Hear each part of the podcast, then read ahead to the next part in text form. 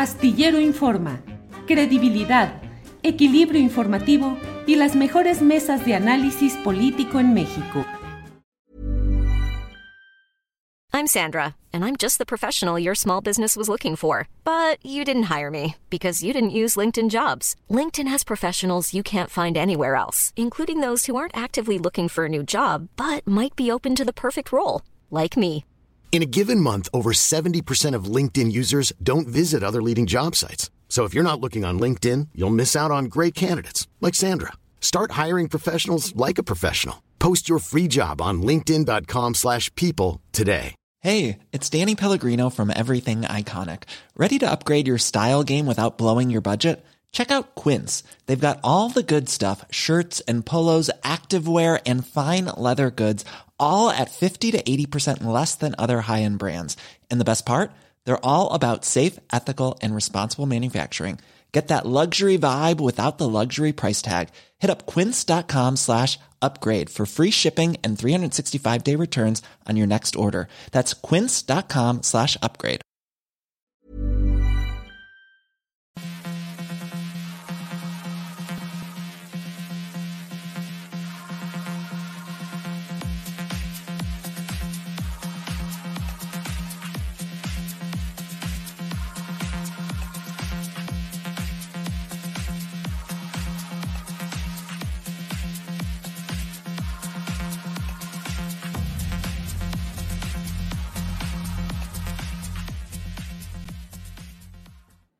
La una de la tarde, la una de la tarde en punto, y ya estamos aquí en Astillero Informa. Muchas gracias por acompañarnos en este martes 6 de diciembre de 2022.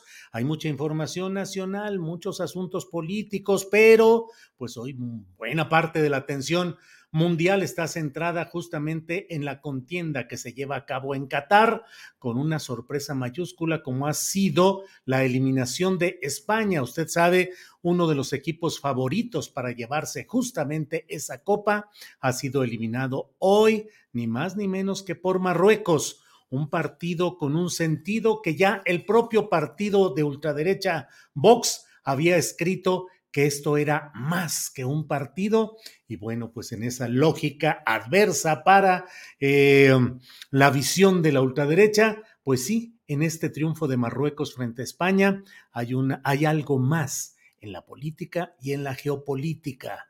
Ha sido un triunfo impactante de Marruecos, que desarrolló un juego defensivo eh, con riesgos de contragolpe, que se mantuvo en un juego angustiante, un duelo de estrategias en el cual finalmente España no pudo pasar a la hora de los penales.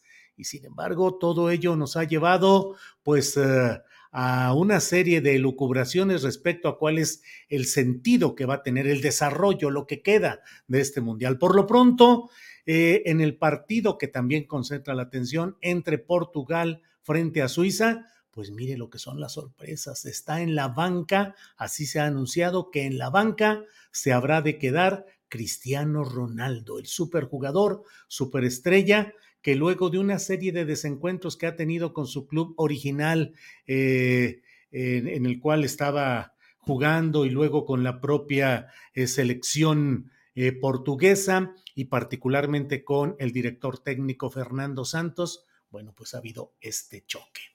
Vamos a, ir platicando de estos y otros detalles a lo largo de este programa, en el cual además le voy diciendo que tenemos una entrevista que me parece que va a ser muy interesante. Vamos a platicar, vamos a hablar con el ganador del premio al periodismo cultural en esta Feria Internacional del Libro de Guadalajara que acaba de terminar. Pedro Valtierra, director y fundador de la agencia de distribución de fotografías Cuarto Oscuro, de la revista de difusión fotográfica eh, del mismo nombre, eh, ganador de muchos premios eh, internacionales que, como él dice, no los ha buscado, es lo que ha ido eh, recibiendo a lo largo de su carrera. Está con nosotros, así es que saludo con mucho gusto a Pedro Valtierra. Pedro, buenas tardes.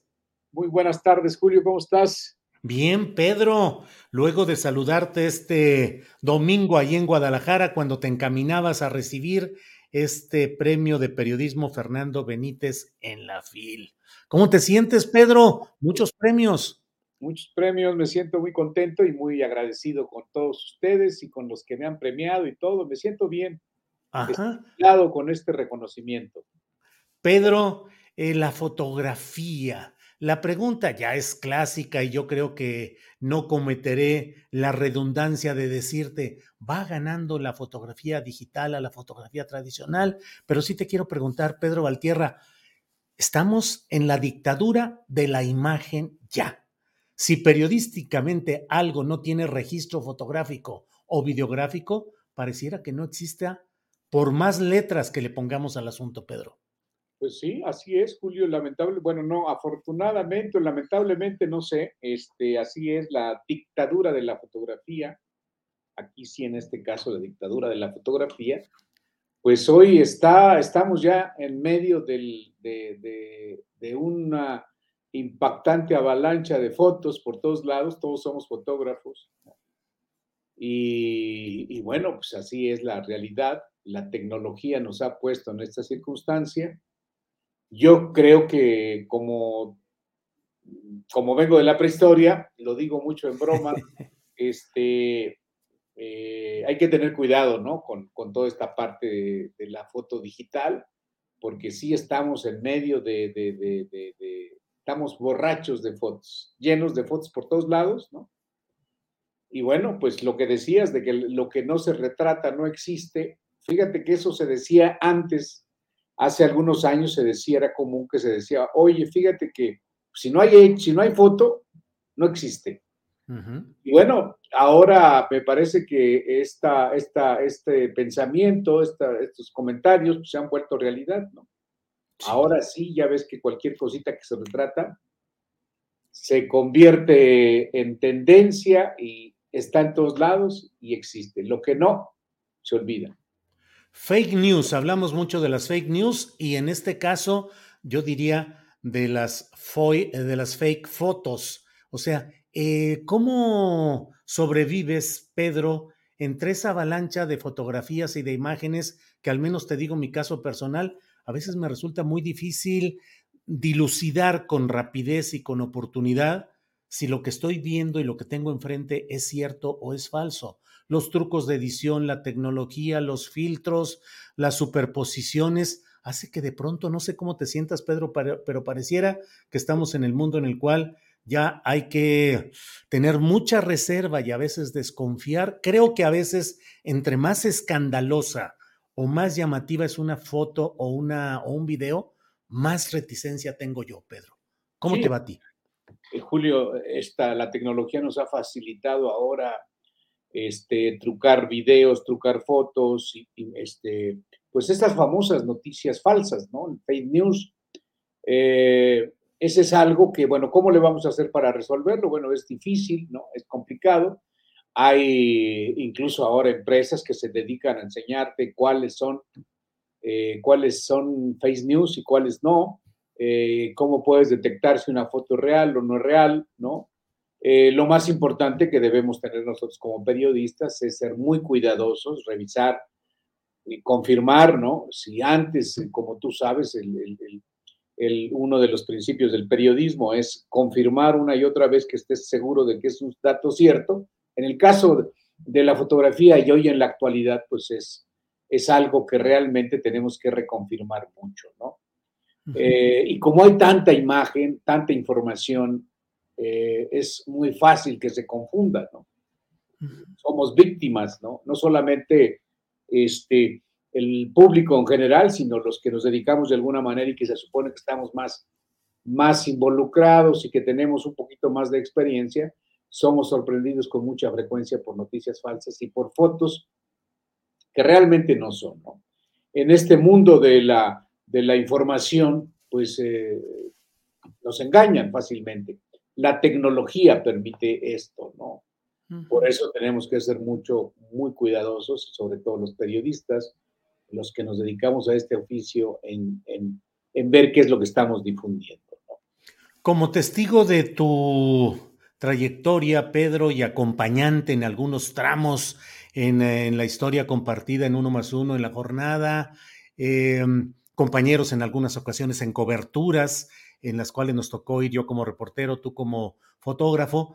Eh, una de las peleas fundamentales que se dieron desde el uno más uno y tú fuiste puntal en esa lucha fue el de que no se le diera un trato eh, secundario ni al fotógrafo ni a la fotografía, que realmente se valorara la calidad del trabajo fotográfico y también la calidad del trabajo individual del fotoreportero. ¿Cómo ha ido avanzando eso? ¿Se mantiene ese respeto a la valía individual y profesional del fotógrafo o del videógrafo, Pedro?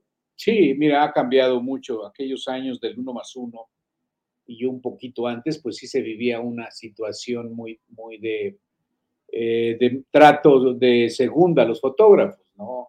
Se usaba mucho que el reportero, que no es el caso de uno más uno, porque ahí cambia mucho la situación. Éramos muy jóvenes, Julio, y el trato entre nosotros era diferente. La misma dinámica que le puso Becerra Costa al periódico fue muy distinta, de trato igual, ¿no? Sí. Eh, pero, pero en aquellos años, pues sí, era, era común que el reportero dijera, oye, este es mi fotógrafo, ¿no? Que iban a una entrevista y le decía, toma, entra y toma tres, cuatro fotos y ya salte porque voy a platicar aquí con el señor, ¿no? Entrabas, tomabas cuatro fotos. A mí todavía me tocó eso, eh, me tocó eso en, en tanto en el Sol como en el Uno, en algunos casos, en algunos reporteros, o sobre todo los que venían de Excelsior, que estaban acostumbrados más a ese trato. Pero sí, en efecto, la, ha cambiado mucho la relación, Julio. Creció mucho la, eh, la autoestima de los fotógrafos, este, nosotros trabajamos en ese sentido mucho en el uno más uno y bueno, también es importante resaltar que allí eh, el director tenía una, una disposición, una actitud distinta en la que sí quería eh, hacer un trabajo periodístico distinto y en el trato, sobre todo a, a los jóvenes que empezábamos y sobre todo también a las mujeres. Pero sí, ya no es eh, el trato bueno a las mujeres, porque acuérdate que ahí estuvo Krista Cauri Sí. como jefa, ¿no? La primer jefa que estuvo, que tuvo uno más uno en los años 77, estamos hablando Sí. ya de hace muchos años, y eso habla un poco del- del- de, la, de la nueva etapa del periodismo mexicano, ¿no? En la que el fotógrafo tenía una participación más activa, se le daba más espacio, se le daba más libertad para hacer sus fotografías, para proponer, ¿no? Este, y ya se le, se le empezaba a dar con mayor frecuencia el crédito. El Sí. crédito es una parte importante, ¿no? Eh, ha cambiado mucho, Julio, ahora, bueno, ha cambiado mucho incluso el periodismo, la, la, Sí. la publicación, ya los periódicos impresos, pues tú qué te cuento, Está- están en crisis, ¿no? Sí, sí, sí. Cada Oye, Pedro, pregunta Marco Antonio Cruz. Dice, a mí me gustaría escuchar su opinión de Pedro Valtierra sobre la fotografía de nota roja. Y yo le agrego, Pedro, ¿qué tanto se debe de tomar la fotografía, la imagen de la crudeza de los hechos salvajes de violencia que vivimos en el país? Yo, yo creo que respecto de la violencia que vivimos en el país actualmente se debe tomar, se debe registrar, ¿no? Que de parte En su crudeza. Sí, su crudeza absoluta, porque la, violencia, desde que el ser humano anda por ahí, hace muchos años, ha habido pintura, ha habido, en fin, ha habido muchas guerras violentas, y pienso que, eh, eh, por ejemplo, en el caso de la, de la primera guerra, de la guerra, este, de las distintas guerras en el mundo, se ha registrado con crudeza, ¿sí? Duro, estando ahí, los fotógrafos retratan eso. Hay fotógrafos que le ponen un estilo y que esconden un poquito la crudeza, pero yo estoy de acuerdo en que se retrate los hechos tal como están pasando, ¿no? Bien, eso es, una, es lo que yo creo que debe hacerse. Yo en lo personal, por ejemplo, a partir del uno más uno, ¿te acuerdas? Que don Manuel decía, oye, hay que presentar la violencia, pero no tan directo, no como lo hacen otros medios. Los otros medios eran la prensa, era la alarma, ¿sí? Eh, eran los medios que presentaban esta, esta, esta violencia policíaca, pero de manera ahí sí un poquito eh, agresiva contra los propios muertos, como, colgado, le retrataban la cara con la lengua de fuera, ¿no? Eh, la muerte y la violencia siempre van a ser duras, ¿no? Pero bueno, Becerra Costa decía, no quiero la cara del colgado, no quiero el, el cuerpo ahí mutilado, pero no quiero dejarlo de publicar. El fotógrafo tiene que esconder un poco ahí, ¿no? Y si revisamos, por ejemplo, las fotos de Enrique Metinides en la prensa, fotógrafo muy importante en la historia, te das cuenta que esa crudeza Enrique Metinides la presentaba de una manera, digamos, humanizada a la violencia, ¿no? Humanizaba la violencia. Entonces, yo estoy de acuerdo en que se retrate la guerra incluso ahora, en estos momentos, con la crudeza que es, ¿no? Porque si no, nosotros, yo no quiero ser cómplice que digan, oye, pues es que no se publicó, no se retrató la violencia en la época de Calderón o de Fox o de Peña Nieto o de, o de, de, este Cedillo, ¿no? O de Andrés Manuel, ¿no? ¿no? se retrata la violencia. Yo creo que nosotros tenemos que retratar la violencia. ¿Por qué no? Podemos debatirlo, podemos hablar, ¿no? Eh, porque si hablamos de violencia, es un tema muy amplio, ¿no? no, no hay que responderlo ahora en este momento respecto de la, de la pregunta, ¿no? Pero yo estoy de acuerdo en que se retrate la violencia crudamente como es, porque finalmente no es cosa nuestra. La violencia que hay no es cosa de los periodistas, como comentaba ayer, ¿no? No es responsabilidad de los periodistas, ¿no? Yo decía que no es responsabilidad de los reporteros ni de los fotógrafos, ¿no? Porque luego nos quieren echar la culpa a nosotros, ¿no? Tú acuérdate que en la época de, del presidente Calderón quería prohibir la publicación de fotos de violencia, diciendo que eso atizaba la violencia. O el presidente Fox decía que eh, no había que leer periódicos este, o había que publicar cosas buenas.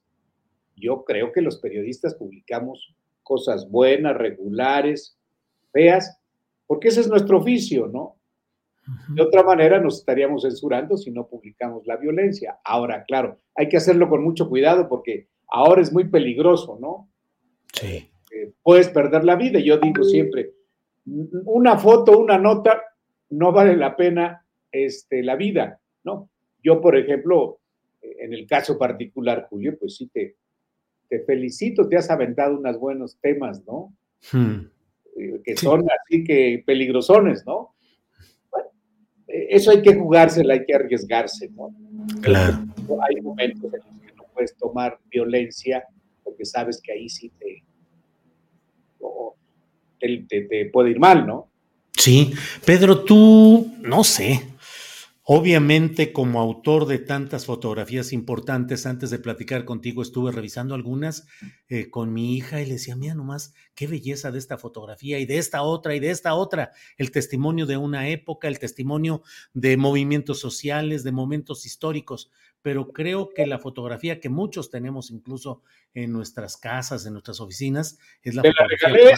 Julio? Sí, sí, sí, así es. Así es, Pedro. Es la fotografía con la cual eh, fuiste premiado con el Premio Internacional de Periodismo Rey de España en 1998, que es la fotografía de una mujer empujando a un eh, soldado con su metralleta y es un ejemplo plástico de resistencia, de empuje social.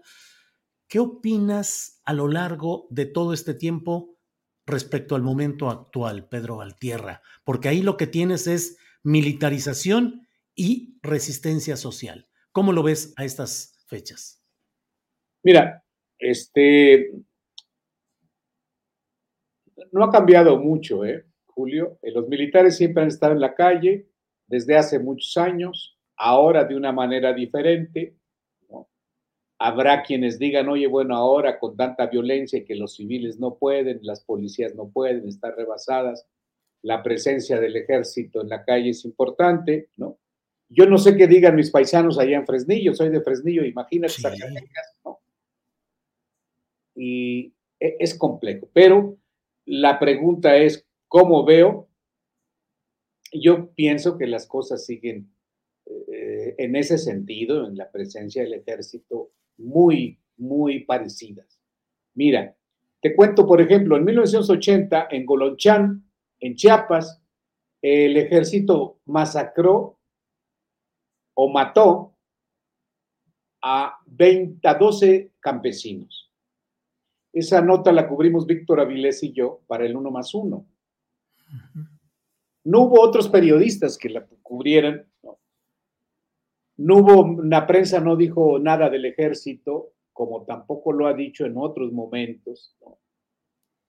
Por eso es tan importante las hemerotecas para ir a ver, ahí está la información. Este, yo no voy a dramatizar ni voy a victimizarme, a decir nosotros, los periodistas del pasado, éramos, eh, pues nos, nos golpeaban, ¿no? O, nos perseguían. No me voy a hacer víctima, porque yo sé que el periodismo es riesgo. Y si estoy en esto, en esto, bueno, pues es peligroso, sí, pero me arriesgo no me quejo. Yo creo que, este, más allá, porque es un tema complicado, ¿no? Ahorita con todo el debate del ejército en la calle, yo creo que el ejército siempre ha estado en la calle, ¿sí? Y lo digo con, con, pues, conocimiento de causa, ahí están las fotos, ahí está lo que se ha trabajado desde hace casi 50 años. Este, suelo no, no dramatizar,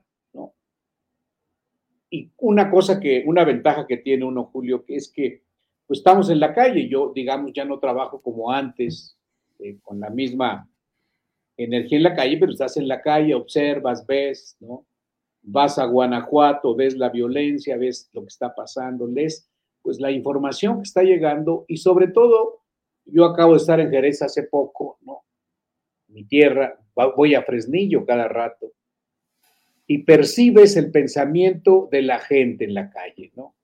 Del temor, del dolor que hay, de la inseguridad. Y, muchas veces quienes analizan el tema, quienes hablan de este tema, pues pienso que no conocen la realidad. Ese es el tema. Pero a mí no me sorprende que el ejército esté en la calle. Ahora está con, con la autorización, ¿no? Y el ejército está en condiciones eh, mejores que antes desde el punto de vista del trato del Estado.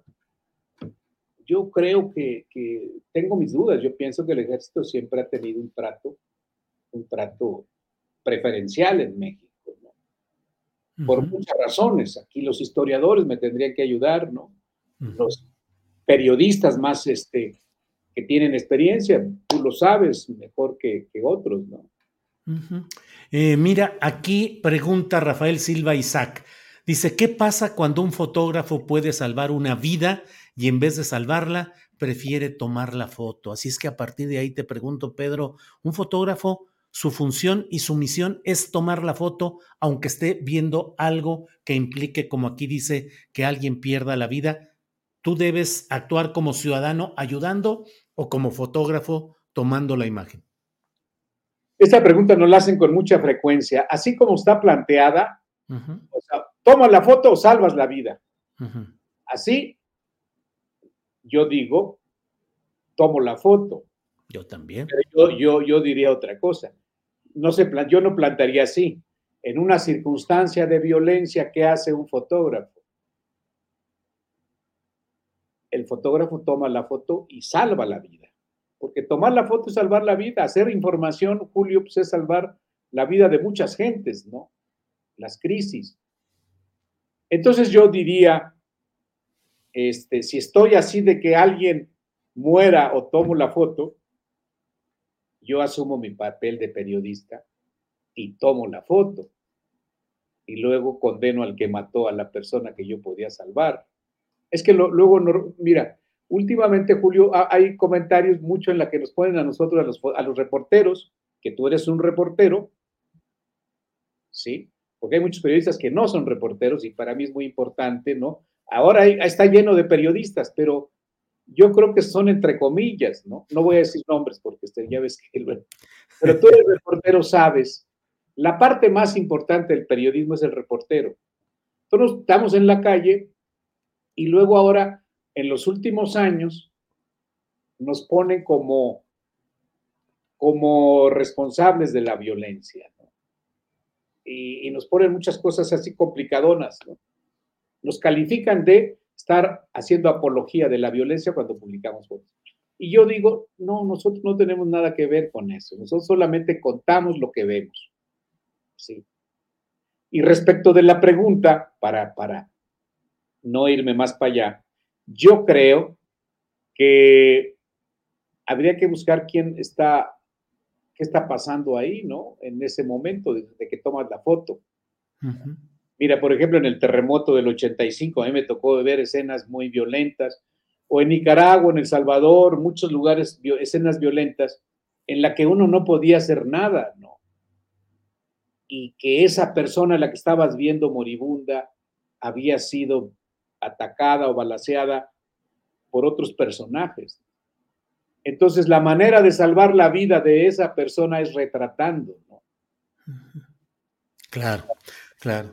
Pedro, hay otra. María de Lourdes de Quevedo Orozco dice: Pedro Valtierra, ¿qué ventajas y desventajas ve en el uso de los drones en la fotografía? ¿Lleva más lejos?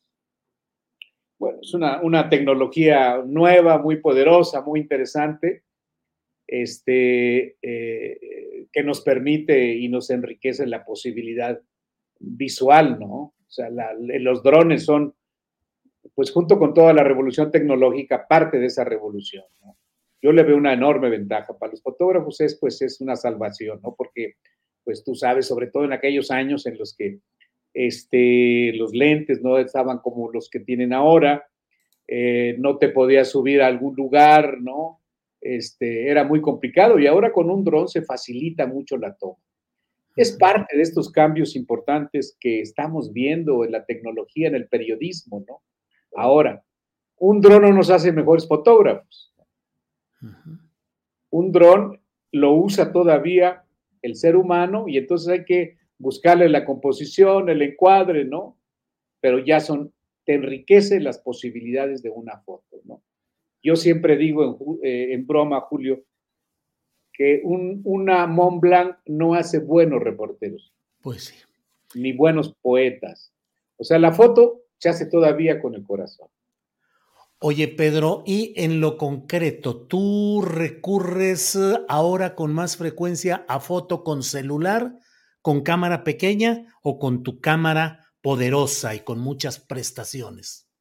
Yo, tengo una Fuji, una Fuji este, sencilla, este, pero normalmente las fotos que tomas ahora, pues bueno, las tomas con tu celular en detalles como la que nos tomamos el, el domingo ahí en el hotel. este, porque fíjate que esos, esos, esos teléfonos tienen ya una resolución muy alta. Sí. O sea, este, a mí me da luego traer mi camarita que tiene 24 megapíxeles, luego uno de esos teléfonos tiene 108 megapíxeles y dices, qué barbaridad. Pero normalmente yo cuando trabajo de manera, en algún tema, este, pues uso mi cámara, ¿no? Usar el celular, este, no se me da, y bueno, como, como uno no está acostumbrado a esos teléfonos, pues siempre eh, es mejor usar tu cámara este, tu cámara, digamos, más profesional. La disfrutas más la fotografía. Fíjate que eso es interesante, ¿no? Porque uno la disfruta con su cámara, este, pues es como toda esta formalidad y parsimonia de, que tienes tu cámara. Con un celular no, no, no pareces profesional, pero al final, este, me doy cuenta que cuando, en muchos fotógrafos, que cuando tienen ojo, o en muchos aficionados, cuando tienen ojo con sus con sus teléfonos, hacen magníficas fotografías, que eso es realmente maravilloso, ¿no? asombroso, porque te das cuenta de la creatividad de los fotógrafos mexicanos, ¿no? ¿Sigues haciendo fotografía con ajuste de exposición, de luz, de tiempo, o procuras más captarlo inmediato como esté? Ah, como esté, ¿no? Tiene que andar uno listo siempre con su cámara este, para disparar alguna escena, algunas cosas de vida cotidiana, ¿no? Que, la vida cotidiana, como sabes, es una parte muy importante para los fotógrafos. Bien, Pedro, te agradezco mucho esta posibilidad de platicar, de felicitarte al aire por este premio que has recibido en la Feria Internacional del Libro de Guadalajara. Cierro solo preguntándote, a reserva de lo que tú desees agregar, preguntarte la fotografía social, la fotografía con celulares que hace mucha gente, opta más por el escándalo que por el compromiso social. Y te lo digo porque antes me parece que la fotografía eh, para ser publicada tenía el acento en el compromiso social y me parece que ahora a veces lo que se busca es eh, el escándalo. Sí, mira, yo pienso que hay de todo, ¿no? Este, si hay gente que busca el escándalo, eh, siempre ha sido algo que ocurre, aunque yo sigo, bueno, no, estoy seguro, ¿verdad? Pero sigo pensando que eh, hay mucha gente que le motiva el, el sentido social, la responsabilidad social, la, la responsabilidad de contar las cosas o de retratar para que se sepan los temas, ¿no? Yo creo que por ahí va, ¿no? Aunque claro, eh, hoy la facilidad de hacer, este, de, hacer tantas, este, eh, tantas fotos, ¿no? Pues te permite y te facilita con la tecnología, este, eh, hacer este foto, esta fotografía como escandalosa, ¿no? Pero en fin, eso es lo que tenemos. Bien. Pedro, eh, cierro. Pregunta Roberto Ortiz. ¿Dónde podemos ver los trabajos de Pedro? Mira, eh, los vemos en Cuarto Oscuro. Yo estoy a punto de sacar una página donde van a estar mis fotografías. Este, eh, tenía varios libros, ahora se han agotado. Este, pero pueden ver algunas fotos en Cuarto Oscuro. Pero pronto voy a tener una página, pedrovaltierra.com, este, donde van a estar mis fotografías ahí, para que las vean, para que las compren y todo eso, ¿no? Bien, Pedro. Pues gracias. Contento, tranquilo a estas alturas de tu vida. Sí, mira, bueno, Julio, ya. Yo tengo casi 50 años haciendo foto. Este, nos conocemos nosotros, tú y yo de setenta y tantos, setenta y ocho por ahí, ¿no? y, bueno, pues ya son muchos años. Estoy contento, estoy bien, eh, preocupado porque, bueno, uno piensa de pronto que, que con tus fotos puedes ayudar mucho a hacer cambios y eso, y se da uno cuenta que sí se ha contribuido, creo, pero faltan muchas cosas. Eh, el país es complicado, tú lo sabes mejor que yo, este, pero estoy bien, estoy contento en lo personal, ¿no? Tengo, dirijo Cuarto Oscuro ya hace muchos años, este, y ahí estamos este, tratando de responder y de cubrir y dar cobertura a los temas más importantes del país, ¿no? Y bueno, pues estoy agradecido, por ejemplo, pues esta entrevista, te agradezco mucho, Julio. Nosotros te seguimos ahí, estamos. También te felicitamos por tu premio, ganaste el premio nacional, eso es muy importante, con un tema que creo que si no lo hubieras tocado, este, no nos hubiéramos enterado. Entonces, pues también te mando un abrazo, aquí estamos Igual. Hay que ser solidarios siempre y, agradecidos con nuestros amigos. Y bueno, tú has sido nuestro amigo hace ya, y hemos sido, como dijiste, compañeros eh, en el ejercicio periodístico y la verdad me da mucho gusto seguirte y saber que hay de periodistas a periodistas, que no todos somos igual y que el periodismo pues, tiene su historia, ¿no? Porque luego se preocupa, yo me preocupo, no me preocupo, me llama la atención cuando de pronto ahora hay, muchos periodistas que, que les hace falta la calle, ¿no? Sí, sí, sí, sí. Pedro, muy amable con tus comentarios, muy amable con tu tiempo y ahí seguimos caminando, ahí seguimos trotando. Gracias, Pedro. Cualquier cosa, Julio, muchas gracias por eso. Y el premio lo comparto contigo y con todos los que nos han apoyado. Muy bien. Muchas gracias, Pedro Valtierra. Hasta pronto. Gracias. Gracias. Bueno, hemos hablado con Pedro Valtierra, eh, director y fundador de Cuarto Oscuro. Ha recibido el premio de periodismo Fernando Benítez de la Feria Internacional del Libro de Guadalajara, premiado internacionalmente, ha eh, realizado exposiciones en muchos países y recibido un gran, una gran eh, reconocimiento a su trabajo. Bueno, pues es la una de la tarde con 32 minutos. Vamos a nuestro siguiente tema. Vamos a hablar sobre, ¿recuerda usted lo que sucedió en aquel departamento del, de la colonia Narvarte, donde fueron asesinadas cinco personas, entre ellas un compañero fotoreportero precisamente, y en general lo que sucedió ahí.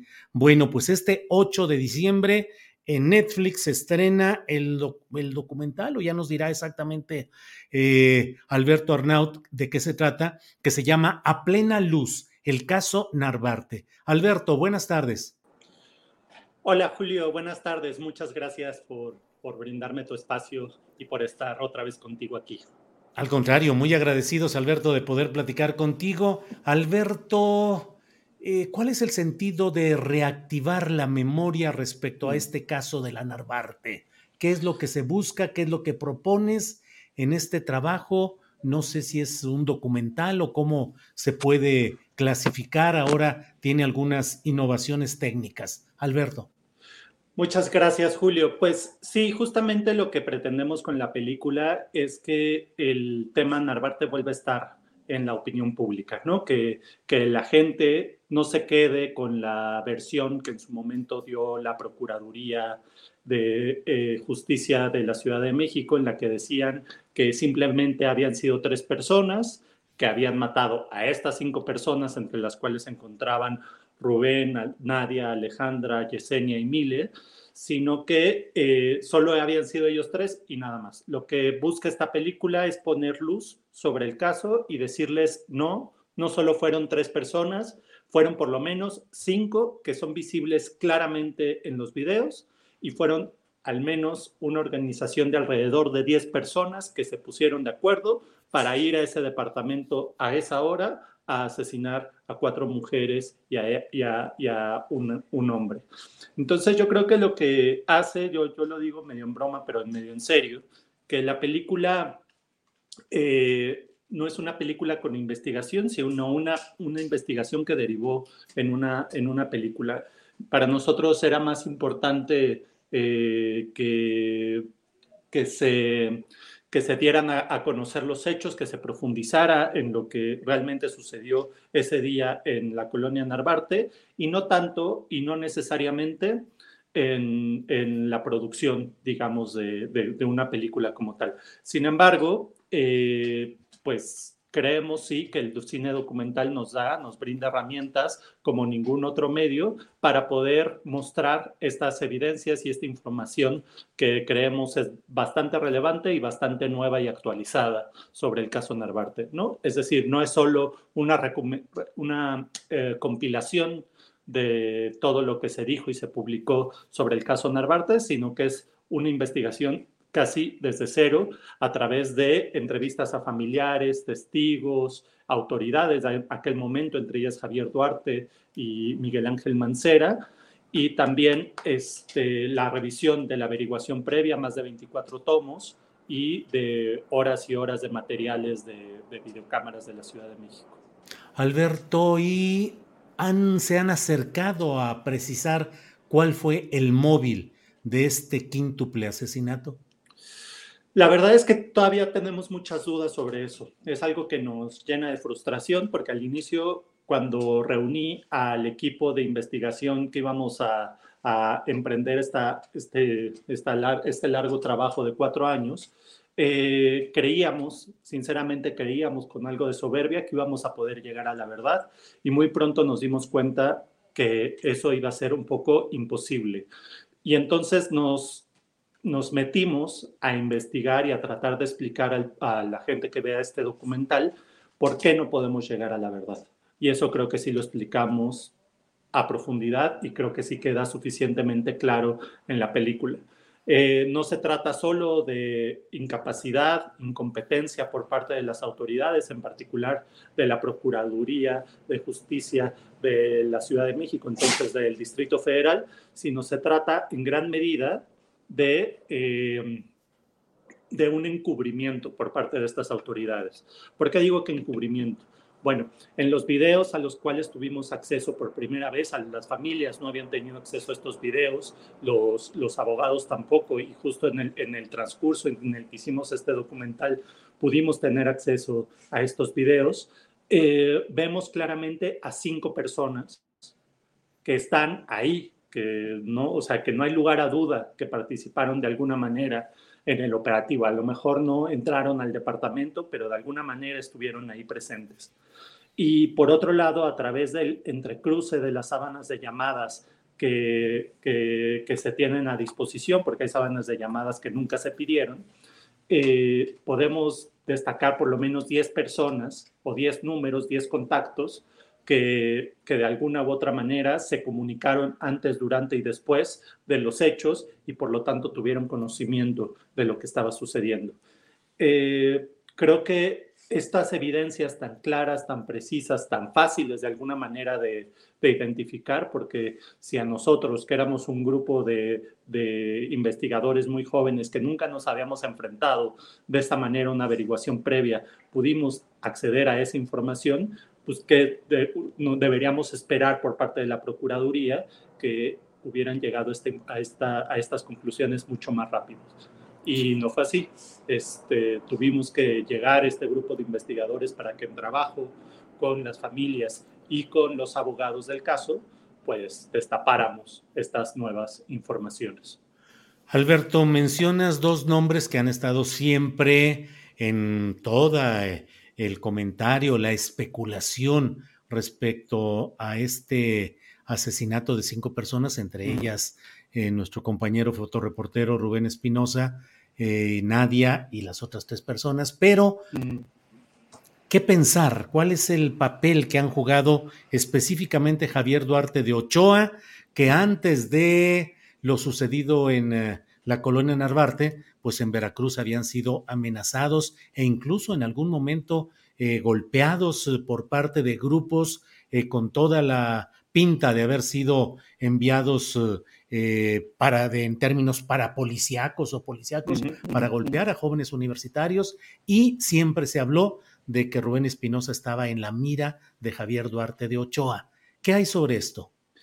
Bueno, claramente Javier Duarte Ochoa tiene una responsabilidad en todo lo que sucedió, puesto que eh, Rubén y Nadia venían claramente huyendo de la represión política de, Veracruz. Es decir, si bien no podemos demostrar con, todos, con toda claridad que, Javier Duarte participó directamente en su asesinato o que alguien de su, de su equipo de trabajo, de sus funcionarios, participaron directamente en el asesinato de Nadia Rubén, lo cierto es que ellos eran exilados políticos que venían a esta Ciudad de México buscando refugio y que en lugar de eso encontraron la muerte.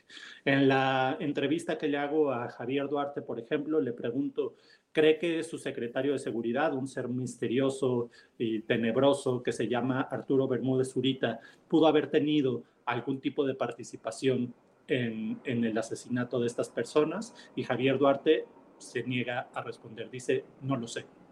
Y eso nos habla de la cantidad, o sea, de la perversidad de ese gobierno, ¿no? Donde incluso Javier Duarte no se atreve a defender a uno de sus más cercanos colaboradores, que es Arturo Bermúdez Zurita, pues sabemos, y eso ya está demostrado tanto periodísticamente, pero también hay averiguaciones y carpetas abiertas al respecto, que Arturo Bermúdez Zurita participó en muchas de las desapariciones forzadas que ocurrieron en el, durante el sexenio de Javier Duarte.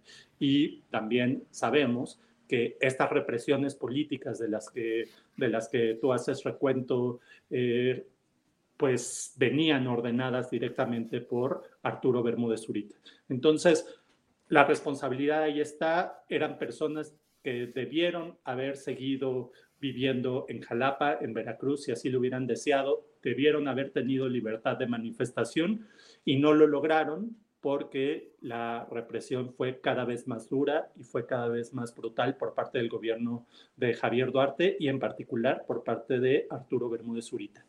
En el caso de Miguel Ángel Mancera, eh, lo que, bueno, hay que, hay que recordar que él había sido procurador de la Ciudad de México un sexenio antes de que sucedieran estos terribles hechos y durante su gobierno él seguía teniendo mucho peso y mucha eh, presencia en la Procuraduría, ¿no? Todavía no había ni siquiera estas figuras de, autonomía como la actual Fiscalía, sino que era un procurador que directamente respondía, en este caso al jefe de gobierno, y que además había sido muy cercano a, Miguel Ángel Mancera, ¿no? Porque había sido su secretario particular. Entonces, eh, Miguel Ángel Mancera tenía conocimiento muy profundo de cómo se manejaba la, Procuraduría durante eh, su gobierno y durante cuando ocurrieron los hechos de, de, la colonia Narvarte. Y debió haber conocido también estas labores de encubrimiento que se realizaron para no profundizar en el caso. ¿no? Y estas labores de encubrimiento yo creo que son una combinación entre que quisieron restarle importancia al homicidio por la presión que había por parte de la sociedad civil, activistas, periodistas, de decir fue Duarte, fue el gobierno de Veracruz, etcétera, entre que le quisieron restar peso a, a esto y quisieron cerrar el caso, pero nosotros también pensamos que pudo haber habido un contubernio entre los agresores y quienes mataron a estas cinco personas y funcionarios de la entonces Procuraduría de la Ciudad de México. ¿Por qué lo decimos esto? Bueno, no, no, es, no es cosa nueva. Los, periodistas de Nota Roja y los periodistas de Policiaca saben muy bien de los vínculos que existen entre la Procuraduría de Miguel Ángel Mancera y grupos del crimen organizado en esta ciudad.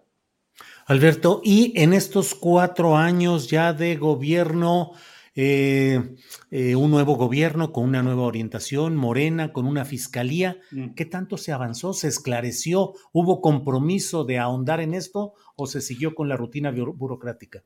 Hubo compromiso, pero no ha habido acciones. ¿No? Lo que, lo que sí, o sea, a ver, hay una parte que hay que reconocer, que es que desde que empezó este nuevo sexenio y esta nueva administración de, Ernestina, hubo más apertura hacia las familias en el sentido de que eh, se les permitió acceder a la averiguación previa en su eh, completa, ¿no? cosa que no había ocurrido, se les permitió acceder a los videos no editados, se les, se les permitió acceder a fotografías a color y no solo en blanco y negro y fotocopias. Sin embargo, no ha habido una voluntad real de llegar al fondo de este asunto. No sabemos todavía quiénes son esas otras personas que participaron en los hechos. Toda esta información que nosotros ver, tenemos en el, en el documental ya, son, ya es de conocimiento de la, de la Fiscalía, no, no se van a sorprender, digamos, al ver este documental, porque la investigación estuvo trabajando muy de la mano de las familias y de sus representantes. Entonces, esta información ya la tienen y, sin embargo, no han hecho nada con ella no han llegado hasta el fondo, no nos han dicho quiénes son esas otras personas, no nos han dicho cuáles son las placas o a quién pertenece un vehículo de Malibú que acompaña todo durante todo el trayecto a los victimarios que ya fueron detenidos. Entonces, creo que hace falta promesas hay, actitud hay, apertura hay, lo que no hay es voluntad de resolver de fondo este asunto. Eh, ¿Hubo algún detalle, toma, información que por censura, autocensura o por prudencia no incluiste en esta película, Alberto? Eh, sí, bueno, hay, muchas informaciones que de acuerdo a la estrategia, digamos, de los abogados, de los representantes de las víctimas decidimos omitir, pero creo que la, base, digamos, de, nuestra argumentación está en la película, ¿no? No, no fue una cuestión de, censura por, una cuestión de, sentirnos en riesgo, sino más bien que consideramos en... Eh, eh, digamos, en diálogo con los representantes de las víctimas, que no era conveniente que se hiciera público en este momento. Alberto, te agradezco mucho esta oportunidad de platicar contigo, tu tiempo, tu amabilidad y a reserva de lo que desees agregar, cierro preguntándote nada más, ¿por qué te metiste en este proyecto con este tema, habiendo como los hay muchísimos otros temas eh, duros, eh, sugerentes en términos de narrativa, visualmente, en fin. ¿Por qué este caso? Claro.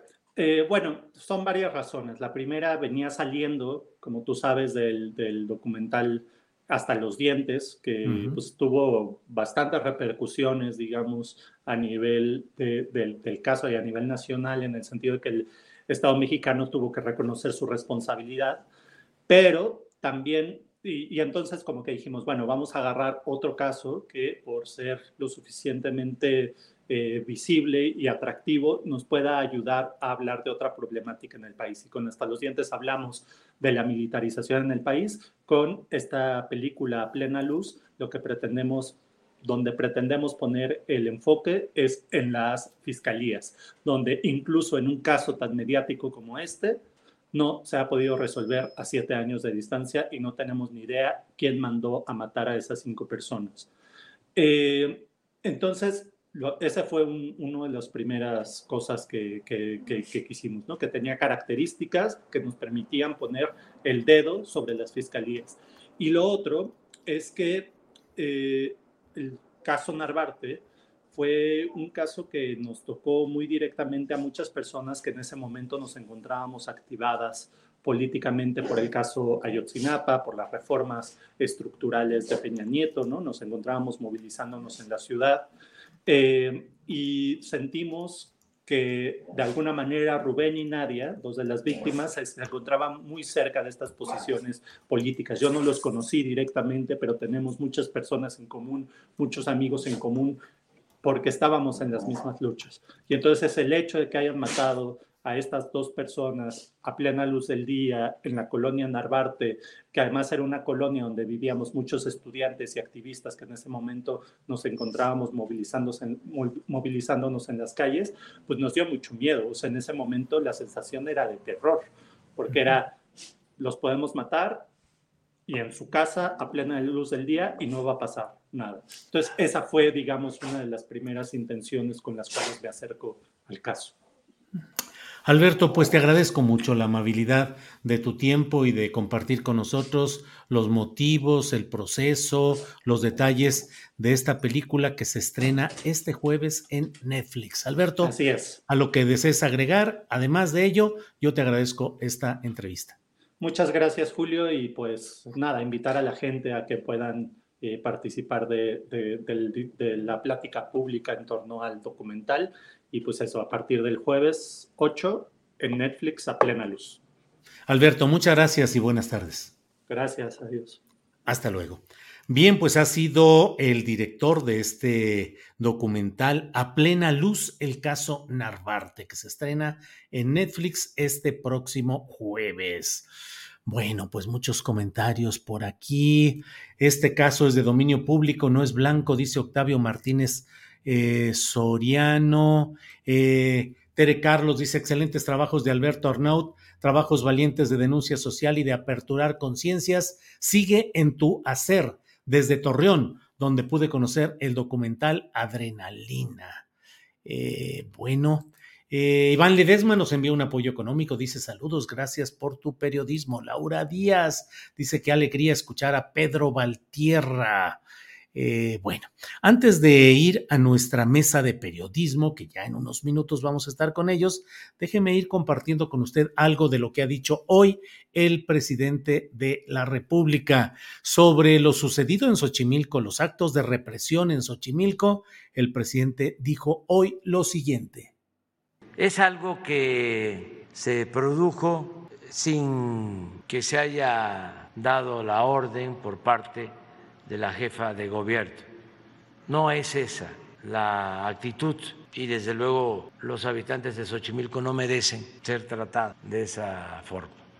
Entonces ya están tomando las medidas y yo espero que eso se atienda. Siempre hay estas eh, situaciones que pues se presentan por las inercias también, porque antes era represión para todo y estamos en una etapa nueva, donde no se permite la represión, no eh, se tolera la, represión. Cuando yo fui jefe de gobierno, creo que en una o dos ocasiones nada más utilicé a los granaderos. Casi siempre estuvieron sin actividad. No hacía falta. Y Claudia tiene el mismo pensamiento. Nada más que como ya estamos en temporada navideña y también de la otra, este, pues se les culpa, ¿no? Y se utilizan las cosas. Hay que ofrecer disculpas si es necesario y este, corregir y castigar a los responsables. Bueno, pues hoy se debate el tema de la reforma electoral en la Cámara de Diputados. Todo apunta a que será, eh, no alcanzará la mayoría calificada para aprobarse la propuesta hecha por el presidente de la República y empujada por Morena y sus aliados. Se necesitan dos terceras partes de los votos para aprobar una reforma constitucional y todo hace indicar que no la conseguirá esta propuesta, esta iniciativa y luego se enviará la llamada, el llamado Plan B. Sobre este tema de la reforma electoral y el Plan B, esto es lo que ha dicho el presidente de la República. Y va a venir mañana el secretario de Gobernación a dar a conocer eh, en qué consiste nuestra reforma. Está muy acotada porque no podemos eh, violar la Constitución. No debemos, ¿sí? porque como no hubo reforma constitucional, no va a haber, pues son muy pocos los márgenes. Este, pero se requiere eh, esto ahora no se pudo, pero no quiere decir que hay que arrear bandera. Ya vendrán otros tiempos. Bueno, y sobre el caso de la eh, política panista Xochitl Galvez, legisladora federal, eh, que solicitó ir a la mañanera para debatir o rebatir expresiones del presidente de la República. El presidente le dijo que no, que vaya a engañar a otra parte, que se busque otras tribunas. Escuchemos lo que dijo el presidente. En el caso de la señora Xochitl, pues que use otras tribunas y que pues vaya a engañar a otra parte. Y si no le parece, pues ella ya es una experta en presentar denuncias ¿no? en la fiscalía. Y si me obligaran a eh, garantizar el derecho de réplica, lo voy a hacer. Si la autoridad competente este, me lo exige, cumpliría yo con eso,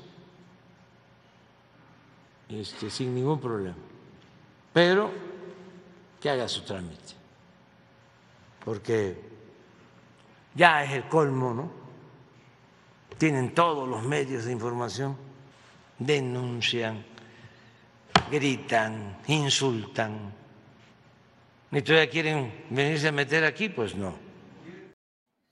Pues dijo el presidente que en todo caso vayan al Reforma, a los programas de Chumel Torres, de Ciro Gómez Leiva, de Alasraqui, de López Dóriga. Bueno, pues eh, a mí me parece también que eh, pues una cosa es el ejercicio periodístico que se hace y por el cual se realiza la mañanera de prensa y creo que Mm, es conveniente que quienes se sienten afectados por alguna expresión que se dé ahí en ejercicio periodístico, pues concurran para hacer valer lo que pues es un asunto, suele decirse, y le comento, suele decirse, pido mi derecho de réplica o bien se dio el derecho de réplica. Es una expresión muy genérica que se da. El derecho de réplica está reglamentado, tiene pasos, tiene fases, tiene que hacerse ante una autoridad correspondiente, tiene que justificarse por qué se está solicitando ese derecho de réplica y en caso de que la autoridad judicial correspondiente ordene que se conceda ese derecho de réplica, se tendrá el derecho de expresar lo que a ese demandante convenga durante el mismo tiempo, en el mismo lugar y de la misma manera como fue realizado. Es decir, si se usó la pantalla de la mañanera, tendrá derecho a la mañanera. En el mismo atril incluso podría exigirse que fuese desde ese mismo atril. Pero, insisto, eso es el derecho de réplica exacto y concreto. Muchas veces lo que se pide es la oportunidad de hacer una réplica de manera informal. Pero para que la autoridad obligue a ejercer el derecho de réplica, se necesita una serie de pasos que se lleva tiempo y que va a requerir una decisión judicial en ese sentido. Por otra parte, Pues la verdad es que yo creo que el presidente de la República tiene la más completa de las razones en ese sentido. La señora Xochitl Gálvez tiene, para empezar, el propio foro que le corresponde como senadora de la República, por un lado, y por otra, el que le corresponde en muchos programas donde es invitada especialmente para hablar con entera libertad y dar sus puntos de vista. Imagínense que a partir de ahora muchos ciudadanos exigiéramos que así como ella habla en ocasiones en el Senado de la República, exigiéramos nuestro derecho de réplica para ir a la misma tribuna a contradecir el punto de vista o la opinión que ella emite como legisladora, como senadora, y que efectivamente está ajeno a cualquier tipo de reconvención, pero no, eh, no puede impedirse, en dado caso, también en reciprocidad que hubiera un derecho de réplica solicitado judicialmente. En fin, pues son muchos, muchos los asuntos que se tienen que ver por ahí. Y bueno, antes de que vayamos a nuestro siguiente segmento, que es ni más ni menos, ya lo sabe usted, la, eh, nuestra mesa de periodismo de este martes, antes de ello, vamos a ir... Eh, eh, miren, hay muchos comentarios siempre sobre este tema de Xochitl Galvez, si estuvo bien, si estuvo mal, qué fue lo que hizo el presidente. Yo considero que el presidente hizo bien en no abrir la puerta para que de esa manera haya todo esto. Eh, Julio, no vayas a abogar por la Cochil Galvez, dice Valmica. No, no, no he abogado por ella. Ceci B, dice el presidente, dirá lástima que es mujer, pues lo hubiera dicho otras cosas más. Eh, eh, bueno, pues aquí están. Tú estuviste en Grupo Imagen con Ciro Gómez Leiva, dice Ivana Di Costanzo. Sí, Ivana Di Costanzo, y viera usted qué orgulloso me siento de haber poder dicho en imagen frente a Ciro Gómez Leiva una y otra vez lo que desde mi ronco o no tan ronco pecho me daba la gana de decir, lo dije con entera libertad y siempre defendiendo mis convicciones que no son de derecha ni conservadoras. Lo dije ahí y lo seguiré diciendo en cualquier lugar donde tenga yo la oportunidad de expresar mis puntos de vista es que habría quienes, sin ir con Ciro Gómez Leiva, se me hace que piensan igual que, que lo que pueda decir Ciro y creen que por asistir a un debate donde hubo momentos incluso pues de mucha discusión fuerte, fuerte, fuerte, pues ahí estuve con mucho gusto y con mucho orgullo y con mucho, con mucho contento de ir a decir lo que pienso y lo que creo. Vamos de inmediato a unos segunditos de promoción y regresamos ya con la mesa de periodismo.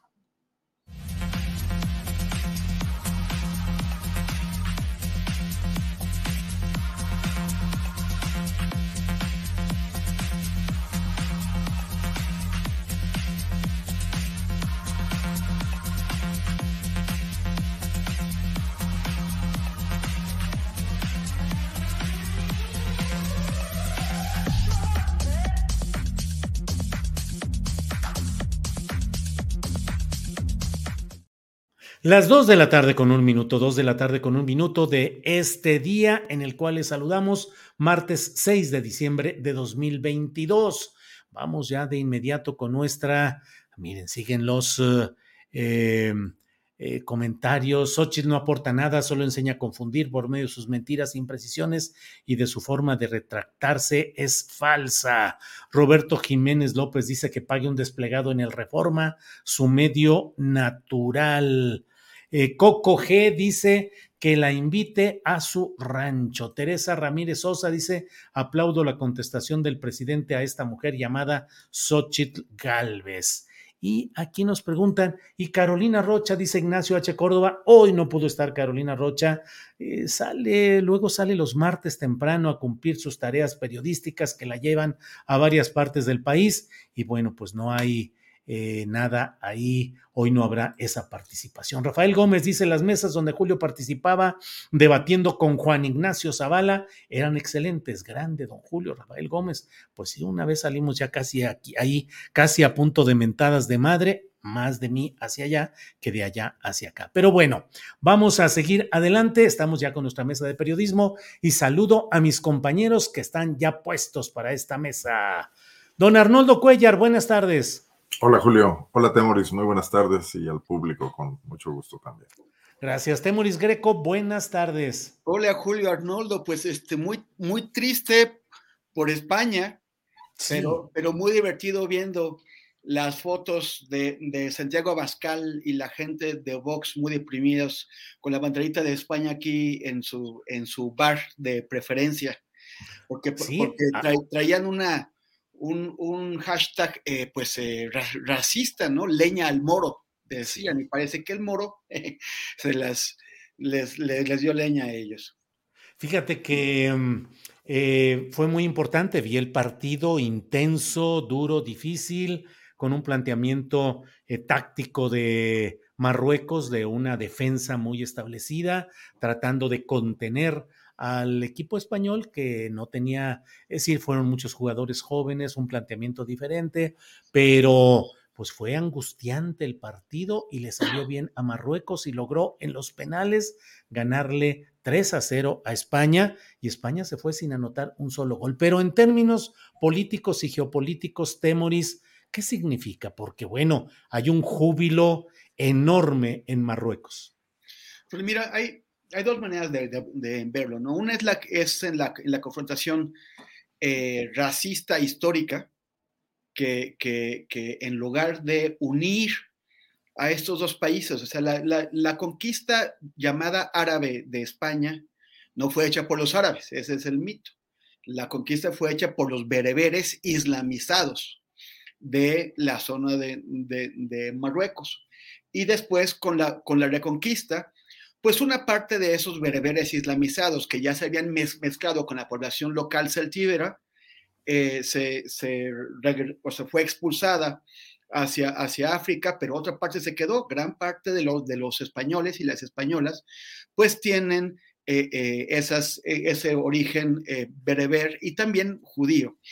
Y es, parte también de lo que tenemos en México, ¿no? hay mucha gente que no se da cuenta, por ejemplo, este, que los, los mosaicos de Talavera, bueno, hay una inmensa cantidad de elementos que, que provienen del África bereber que eh, hemos eh, resignificado y, y, vuelto a trabajar en México. Pero el otro también está en que, eh, independientemente de que eso parezca una reivindicación para este sector eh, discriminado, que, es el de los magrebíes. Por el otro lado, Marruecos tiene una dinastía, la de los alawíes, que es, bastante, es una dictadura. Viven una, una dictadura homófoba, misógina, eh, sumamente clasista, sumamente impositiva, en el que además los migrantes, los migrantes de, otros países, por ejemplo, eh, eh, estaba viendo un, fabuloso trabajo que hicieron en el periódico El País de reconstrucción de una mortandad que hubo por un intento de entrada a, Melilla, que es una colonia española en, Marruecos. Eh, cuando he dicho colonia se van a enojar mucho los españoles, pero es una colonia. fueron aplastados por la policía marroquí y hubo decenas de muertos, con ayuda de la, policía española, pero sobre todo por la policía marroquí que los estuvo haciendo pedazos todavía entonces. Entonces, el, lado agridulce de esto es que es una victoria que va a celebrar esta monarquía, esta, dictadura eh, alawí.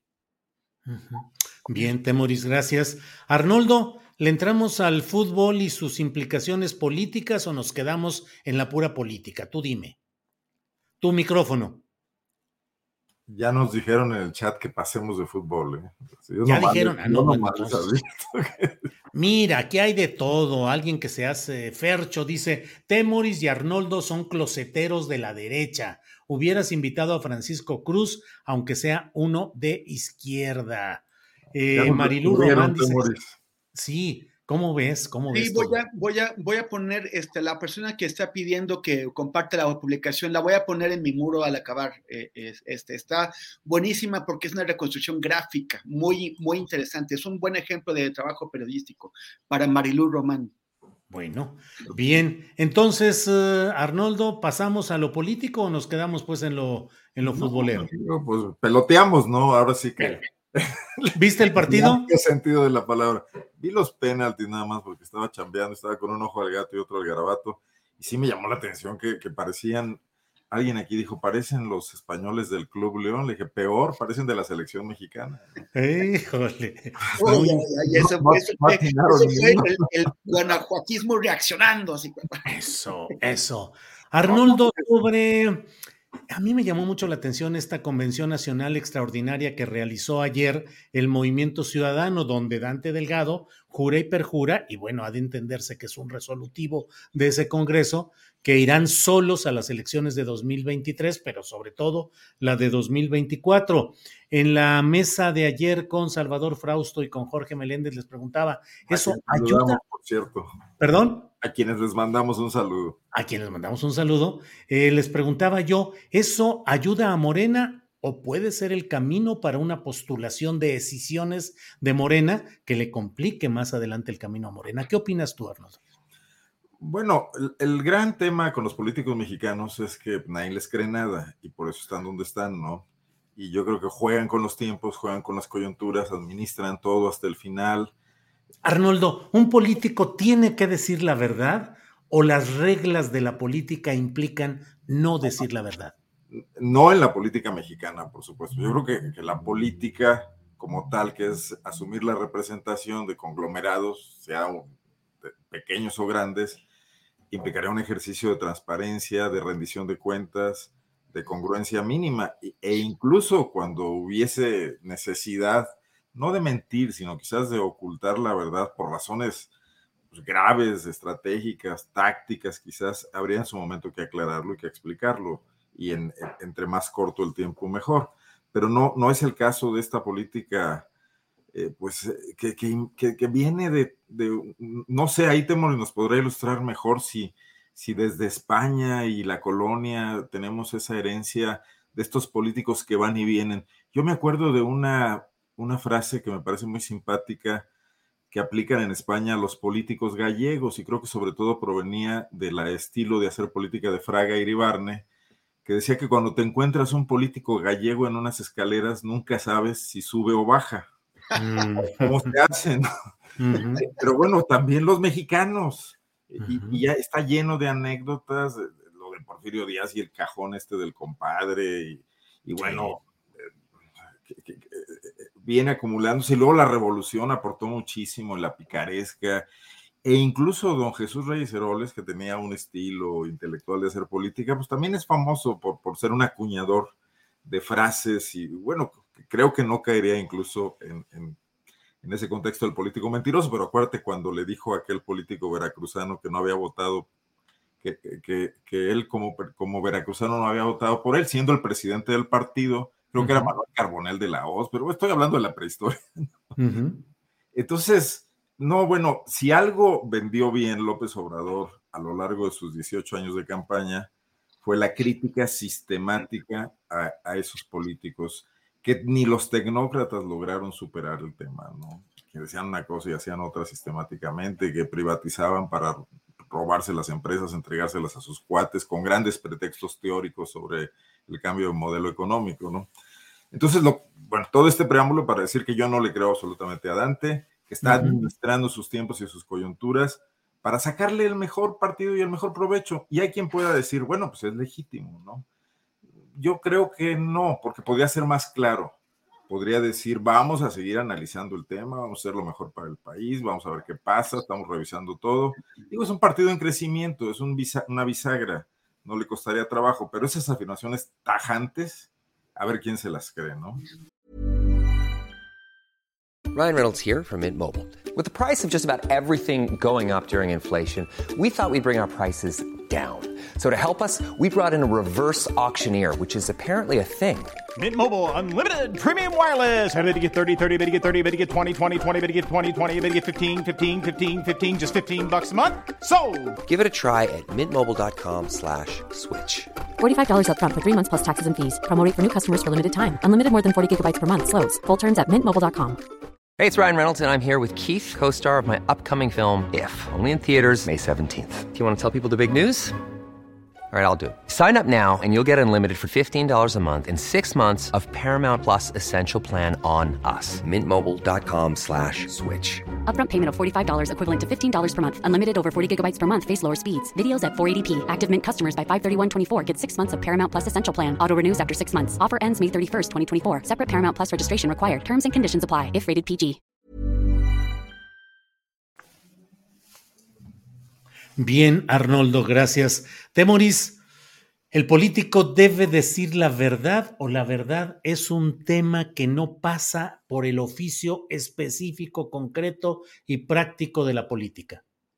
Bueno, mira, ahorita que estaba preguntando Arnoldo que si eso nos viene de los españoles, pensé en, en, una, en una canción de Joaquín Sabina, en donde dice, tú decir que si te votan, tú sacarnos de la, de la OTAN.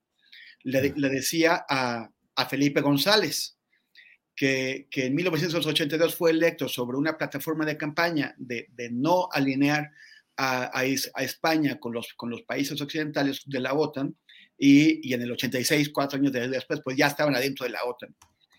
Y, y, pero no, pero no solamente los españoles, o sea, digo, si vamos a cada país o vamos a examinar la política romana, ¿no? Que eran puras traiciones y cuentos también, y no conocemos suficiente sobre anécdotas de la política de los, de los, eh, de los, de los pueblos indígenas que había antes de la llegada de los, de los, de los españoles con su cultura, ¿no?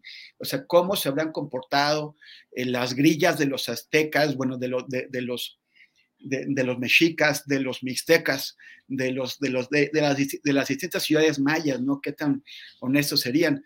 Este, me, acuerdo, por ejemplo, que los toltecas empezaron a visitar mucho las ciudades mayas como Chichén y, eh, e introdujeron en el juego de pelota, e introdujeron el, el, tema de que el ganador tenía que ser sacrificado, que era un honor, o sea, tú jugabas y ganabas y tu premio era que era sacrificado a los dioses. Y esa era una forma de ir debilitando a las élites mayas que introdujeron los, los toltecas pues muy, muy eh, hábilmente para tratar de, ganar poder.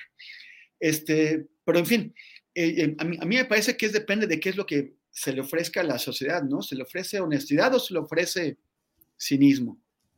Está viendo, eh, o sea, que, ya no sé cuántos años está que en cada país llegan presidentes o llegan candidatos que su gran oferta es combatir la corrupción y después pues están metidos hasta, hasta el hoyo en corrupción. El último es uh, Cyril Ramaphosa, que es el presidente de, Sudáfrica y que eh, después de la corrupción tremenda de su antecesor eh, Jacob, Jacob, Zuma, eh, llegó también sobre una plataforma de vamos a acabar ahora sí con la corrupción y lo acaban de agarrar otra vez en corrupción es un problema de, de, de, la, de la, humanidad, de, los, los, seres humanos.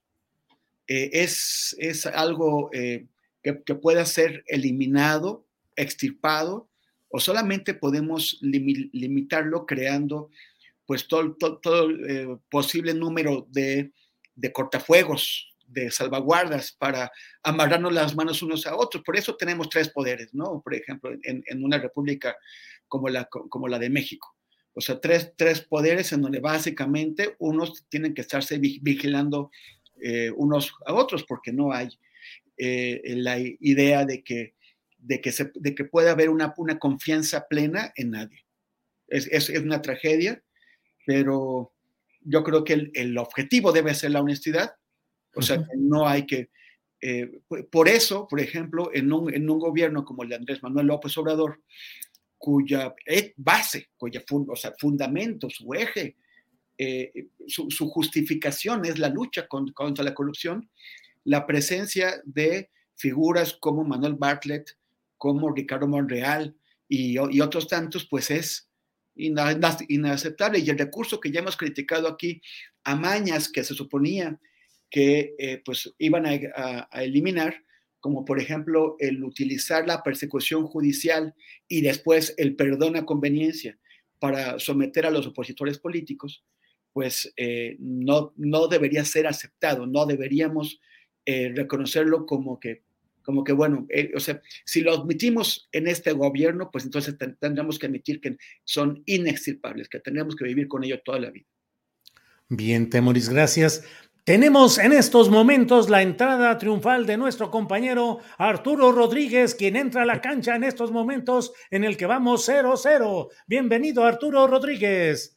Hombre, muchas gracias, Julio, por esa Vienes, vienes quemadito, bien, ¿estabas en la playa? esas idas a Coahuila están este, costando. No, hombre, estuve eh, hace 10 días en, en, Mazatlán por un compromiso allá, una boda que fui, este, y creo que todavía no, no recupero mi color. No estás en tu color como la Martina. Arturo Rodríguez, bienvenido. ¿Cómo estás? Gracias, Julio. Una disculpa por el retraso. Todavía falto y llego tarde, pero estaba ahí en una nota de curiosidad que me pidieron de, para el portal de proceso. Y me pareció de estas cosas que, que suceden eh, tan eh, pues, eh, peculiares de una diputada, María Clemente de, Morena, que pidió la, la eh, declaratoria de persona non grata para Lionel Messi.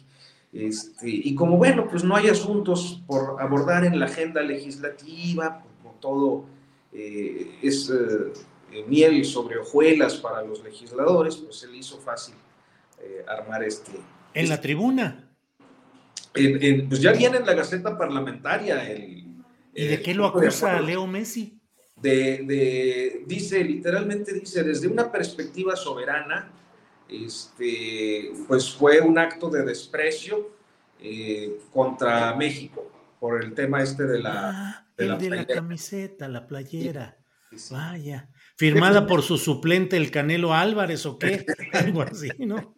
Qué pena y, qué, y de qué forma está dejando en ridículo a Morena y al movimiento LGBT, sobre todo al movimiento trans esta diputada que en, lugar de estar tratando de hacer avanzar las, las, causas del, movimiento trans y en general del LGBT, está peleándose como, está actuando como el canelo con este tema, confundiendo lo, de, lo de, Messi, va a, pelearse en la calle con manifestantes de, oposición y, y, convierte su vida privada en un argumento público. Sí, sí, está muy complicado. Arturo, estamos hablando acerca de la decisión, o bueno, el discurso que pronunció Dante Delgado en la Convención Nacional Extraordinaria del Movimiento Ciudadano, en la que dice que van a ir solos rumbo a 2023 y sobre todo rumbo a 2024, que cometieron un error en 2018 en la alianza que hicieron, pero que ahora no lo repetirán.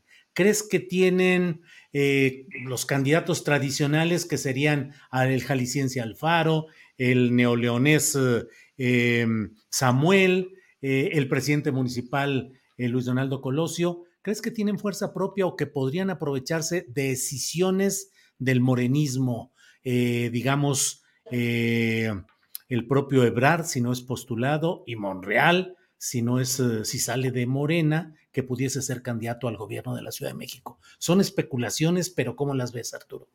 Pues mira, yo creo, eh, a veces cuando uno trata de analizar la, dinámica de los partidos políticos en estos tiempos, eh, pareciera que en realidad estamos asistiendo a un reacomodo, a una realineación de perfiles. O sea, yo, por ejemplo, veo a veces en las redes sociales eh, y, y, en su oportunidad pues, se ha documentado cómo es que en Morena hay muchísimos expriistas recientes o muchísimos expanistas recientes, o sea, gente que, que, no es que haya cambiado su militancia en un momento en el que se dieron condiciones de participación política y, y mayor apertura para formar parte de los eh, esquemas de participación de los partidos de izquierdas históricos hasta llegar a lo que hoy es Morena, o, el PRD en su caso, pero este, hay otros que se están yendo a Movimiento Ciudadano. Entonces, me parece que en este fenómeno de realineación vemos que algunas marcas eh, están eh, teniendo su, su, vida propia y su juego propio. O sea, a mí me parece que muchas veces, sobre todo en la discusión política en la Ciudad de México, se descalifica o se minimiza eh, el potencial de Movimiento Ciudadano. en donde estamos observando pues que hay dos estados nada más y nada menos que los dos estados con mayor fuerza económica después de la Ciudad de México en manos de Movimiento Ciudadano. a mí no me sorprende que ellos estén hablando, porque así lo, ven, lo han venido asentando desde 2019. No me sorprende que estén hablando de jugar por la libre, de jugar solos. Creo que la apuesta que ellos tienen es de largo plazo.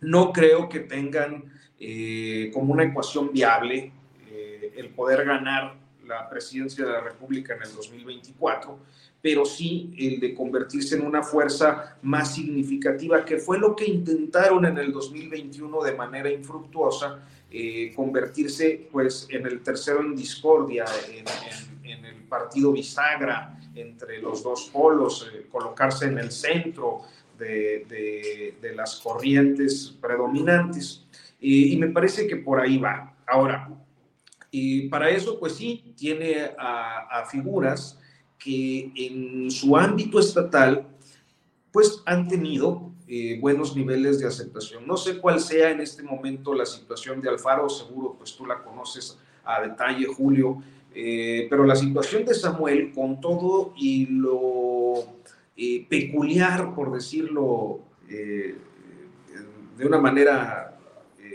delicada o cuidadosa, este, eh, pues eh, la forma en la que lo vemos desde la Ciudad de México y desde otros estados de la República, eh, el caso de Samuel es el de un fenómeno que su popularidad sigue vigente en el estado de Nuevo León, aunque tenga malos resultados, aunque se meta en polémicas, aunque haga lo que haga, él tiene un, un posicionamiento, además es temprano en su administración, pero me parece que son perfiles difíciles de trasladar a otras eh, dimensiones y a otros estados de la República. Eh, entonces, sí, eh, el mejor, el mejor, la mejor oportunidad que podría tener Movimiento Ciudadano, pues es justamente el de aprovechar en esta realineación que hay de actores políticos algún inconforme, particularmente y creo que cuando hablamos de eso y hablamos de movimiento ciudadano, pues muchos estamos pensando de manera natural en Ricardo Monreal, que sería pues quizás la mejor oportunidad de competitividad para ese partido, no para ganar, pero sí para alcanzar un, un mejor posicionamiento legislativo y en estados de la República. Gracias, Arturo. Eh, don Arnoldo Cuellar, háganos favor de hacer alguna revisión del corcholatómetro. ¿Cómo ves los movimientos de Sheinbaum, que luego anda atorada con este asunto de Xochimilco? Lo de Marcelo Ebrard, que ha anunciado que va a tener presencia ya representantes en los 300 distritos electorales federales y que los va a recorrer. Monreal entre abucheos e indirectas. Adán Augusto presentando ya hoy el plan B para la reforma electoral en San Lázaro, Noroña, Monreal. ¿Cómo lo ves, Arnoldo? Perdón, ahora sí. Bueno, eh, yo creo que hay un grave lastre de todos los eh, precandidatos de la cuarta transformación, que es el propio López Obrador. O sea, ese peso que está por encima de ellos, no por debajo de ellos, no deja a ninguno despuntar de alguna manera y todos están únicamente tratando de hacer dos cosas, de agradar o de no distanciarse mucho de Andrés Manuel López Obrador y dos, de afianzar una tímida personalidad que no acaba de cuajar porque están limitados por las acciones y el discurso presidencial y de ahí no pueden salirse. Si hay que ir a marchar, hay que ir a marchar. Si hay que defender el plan B, el plan B etcétera. Tímida personalidad, Arnoldo. O sea, ninguno de ellos asume una postura propia. Frente al López Obradorismo, sí. O sea, incluso el Marcelo Ebrard, que en un momento dado fue una especie de par de López Obrador, cuando, cuando corrían juntos eh, por el tema presidencia de la República, Ciudad de México, y que creo que fueron a una encuesta, etcétera. Eh, hoy, hoy no, es que la fuerza de López Obrador ha, aumentado de manera exponencial en cuanto a su base social. A ver, no es lo mismo ser el tapado de un presidente declinante y, en problemado tipo Peña Nieto, tipo Díaz Ordaz, tipo Echeverría, hacer el, el, tapado de un presidente que no baja de una popularidad entre el 60 y el 70%, que tiene una combatividad nunca vista desde la silla presidencial para denostar, eh, afrentar, defenderse, eh, caricaturizar, etcétera, a sus adversarios políticos y que no suelta la agenda en ningún momento. Eh, de, cómo enfrenta el gobierno e incluso ese movimiento amor, porque todavía es morena detrás del gobierno, la agenda, las problemáticas, las coyunturas, que además tiene una velocidad impresionante para cambiar las coyunturas, para salir de una determinada situación polémica y inventar otra, donde quizás tenga algo de ventaja y trae al país, a la opinión pública, a la oposición y a sus propios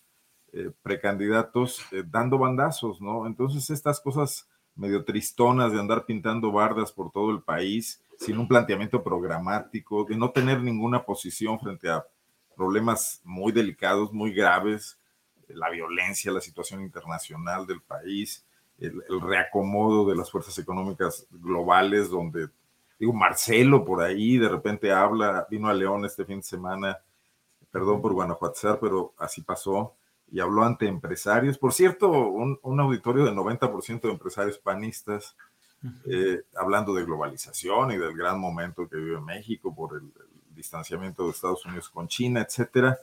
Pero acá lo dice Soto Boche y en esos auditorios no lo está diciendo eh, afuera en el mundo de ninguna manera, ¿no? Ni, ni, ni como un portavoz del gobierno. Cuando esté en las mañaneras, está acotadito y bien peinadito y dice lo que le pide el presidente y ya el menos, eh, perdón, eh, Arnoldo, el menos acomodado o débil en esa clasificación que tú haces, ¿sería Fernández Noroña?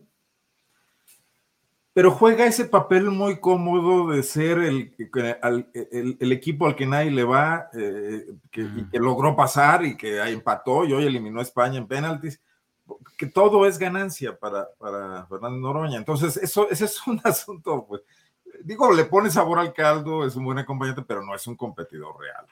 Perdón, yo sé que nos está escuchando muy probablemente. No, bueno, pero, sí lo veo. Claro, bien. Gracias, Arnoldo. Y bueno, incluso Monreal, que ya se achicó, ¿no? Ya dijo que va a dar su lucha dentro de la 4T y que ya no le chiflen y que le hace sentimiento al presidente, pero tampoco está planteando cuestiones abiertas. Es, a ver, un candidato que dijera, mira, lo hizo Calderón con Fox hay que mencionarlo, cuando, cuando le renunció después de que lo quiso regañar por el evento en Jalisco y se fue a, echar mano de su ascendiente sobre el panismo, que en realidad lo tenía mucho más sólido que el de Vicente Fox, y arrebatarle la candidatura, ¿no? Bien, Arnoldo. Arturo, ¿alguna invocación del Puebla con... Estabas ahorita haciendo así de, de pónganse la, la franja o, sé, o qué, Arturo. Ah, no, no, no, estaba. Ah, yo te veía, decía, bueno, está aquí. Bien, Arturo. Temoris Greco, Temoris, eh, ¿cómo ves esta, este corcholatómetro? ¿Cómo ves a cada uno de los personajes que convergen en este escenario previo a la elección 2024? Tu micrófono, Temoris. Ah, gracias. Es que pasó aquí un señor del PAN, del PAN. ¿Del Partido Acción Nacional o del PAN de comer? El PAN de comer. Entonces traía una cornetita. Este. Bueno, en cuanto a las corcholatas no guindas, ¿no? O sea, estamos viendo eh, este evento que, están teniendo los de Movimiento Ciudadano. Y, y o sea, yo creo que hay una alineación de intereses entre los de dueño, el patrón, de Movimiento Ciudadano, dueño de la franquicia, y el, empresariado, el, empresariado regiomontano. Eh, y el empresariado eh, ha tenido que escoger, tenía dos corcholatas, Samuel y Luis, y Luis Donaldo Colosio, y pues parece que no quedaron muy convencidos con el tiktokismo de, Samuel y Mariana, que además, pues ellos todavía les aguantan para rato, ¿no? O sea, tienen eh, eh, le, quedan eh, cinco años en el poder a, Samuel en la, gubernatura. Entonces parece que, en lugar del, del, del, tiktokismo están escogiendo la fuerza del, nombre, la fuerza del apellido. Luis Donaldo Colosio Riojas es un absoluto desconocido en el país. O sea, nadie fuera de Monterrey sabe quién es. Posiblemente si uno va a, a, San Nicolás de los, de los Garza, hayan oído hablar de él. Pero fuera de, de Monterrey no se lo conoce. No ha hecho absolutamente nada, no tiene un mérito ganó la alcaldía de Monterrey, la presidencia municipal de, de, Monterrey, sobre el apoyo que le dio el, periódico El Norte, que es Reforma. Y, y fuera de eso no, no ha hecho absolutamente nada, no ha dicho nada célebre, no ha, no ha sostenido una posición interesante, o sea, es una persona que hasta el momento no ha, no ha dado frutos, se ha mantenido en la grisura. Sin embargo, tiene un nombre que independientemente de que la gente sepa exactamente qué pasó, es un hombre que tiene reconocimiento, tiene una buena marca. Entonces están apostando, se lo vimos desde que el grupo Reforma el Norte lo metió a las encuestas por la puerta de atrás, cuando absolutamente ninguna casa encuestadora lo estaba considerando y de pronto ya ya Reforma lo, ponía eh, capaz de, de al frente de toda la oposición, por encima de Anaya y de Margarita Zavala y de todos, y capaz de competir con, eh, con Claudia Sheinbaum y Marcelo Ebrard. O sea, fue, eh, es, una, es una introducción artera. Hoy, hoy estaba viendo este, encuestas de reforma sobre la popularidad de los últimos cinco presidentes en el cuarto año de mandato. Y, yo, decía, el, problema de esas encuestas, el, problema que, que, tiene reforma es creerse sus propias encuestas.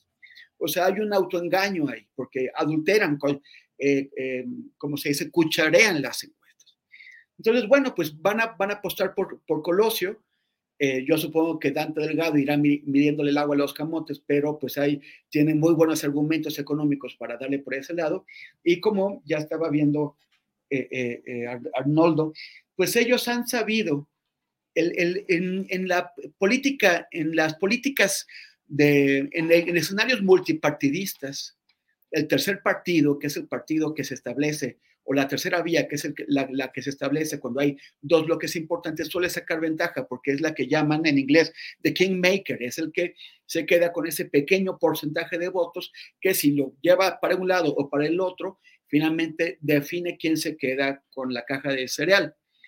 Este, en, eh, históricamente en, en Alemania ese papel lo jugó el Partido Liberal Demócrata, que un, año jugaba con los socialdemócratas y la siguiente elección con los cristianos-demócratas y de esa forma definía que, lo que hacía. O en el caso de Israel, lo hicieron siempre los dos pequeños partidos religiosos ultraortodoxos que, aunque eran pequeños, tenían un buen 10% de los votos, que depende de quién se lo dieran, pues eh, también definían eh, quién, quién, se queda con, la caja de, cereal. Entonces yo creo que esa es la apuesta de, Dante y, y es una apuesta que tiene todo el sentido político. O sea, él dice, ¿dónde meto mis canicas? ¿Dónde obtengo mayor beneficio? Jugando por la libre, ya, ya tenemos Jalisco, ya tenemos Nuevo León. Incluso como hipótesis de trabajo, debemos considerar si no existe una posibilidad de que haya un entendimiento, un, un entendimiento tal vez no hablado, no aclarado, no pactado, para un entendimiento entre Dante y, el presidente, recordemos que ya en dos ocasiones Dante postuló, apoyó las candidaturas presidenciales de Andrés Manuel, si no hay algún tipo de entendimiento en el que Dante pues juega este papel de favorecer eh, eh, las, las, candidaturas de Morena mediante la división de la, de la, de la oposición y rescatando lo que caiga de este espacio. Es, eh, a mí me parece que, es porque existe una posibilidad de que esto eh, si, si, si, si, se esté dando, eh, dando, así.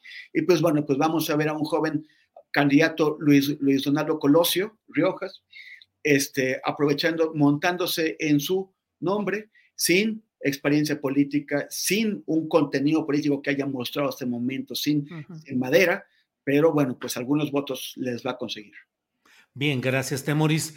Eh, Arturo Rodríguez, ¿cómo ves el colchón? El corcholatómetro. El corcholatómetro, ¿cómo ves eh, el desarrollo, los problemas, las expectativas de los diferentes integrantes de este elenco rumbo a 2024? Arturo.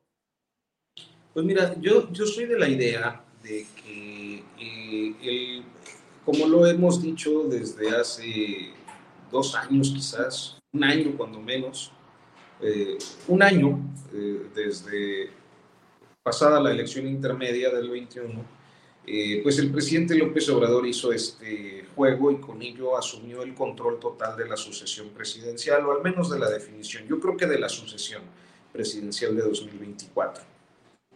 Y me parece que quienes tienen un perfil competitivo, ya mencionados por ti, por mis compañeros, este, están en estos momentos en la construcción de algo eh, con una idea que se ha logrado posicionar, me parece que de una manera bastante amplia, como lo es eh, el hecho de que Claudia Sheinbaum es la eh, pues favorita del presidente.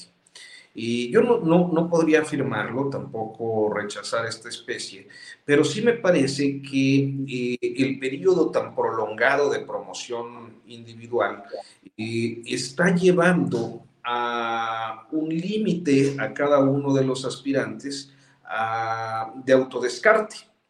Es decir, y conforme van pasando los meses, ellos van emprendiendo acciones y en ocasiones pueden cometer errores errores que los pueden dejar fuera de, la contienda.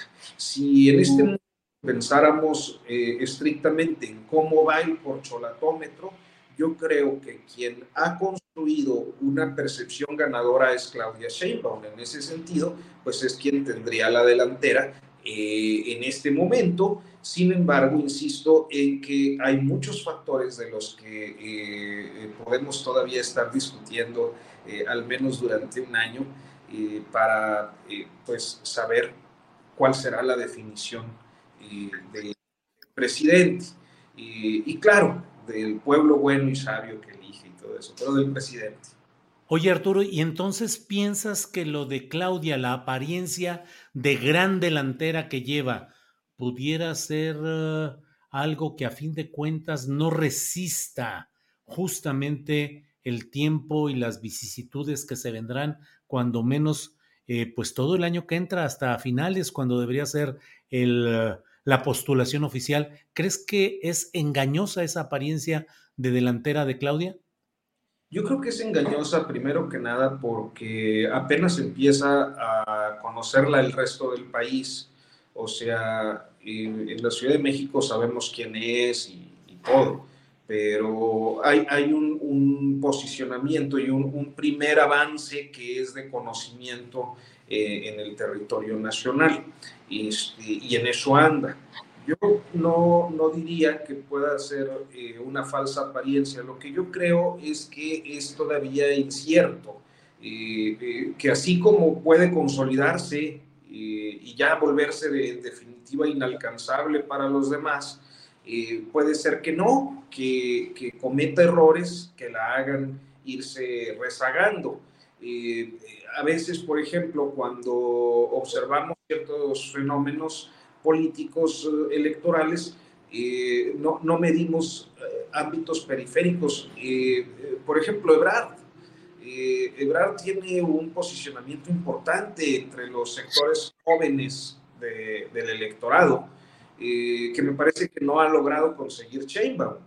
Eh, eso, eh, claro, puede ser frívolo, puede responder a su estrategia TikToker, puede a, sus guiños respecto a determinadas expresiones musicales, su conducta juguetona en, en, este asunto de las redes sociales, pero me parece que con un equilibrio bien logrado respecto a, su profesional, eh, su, su, aspecto profesional, su trayectoria.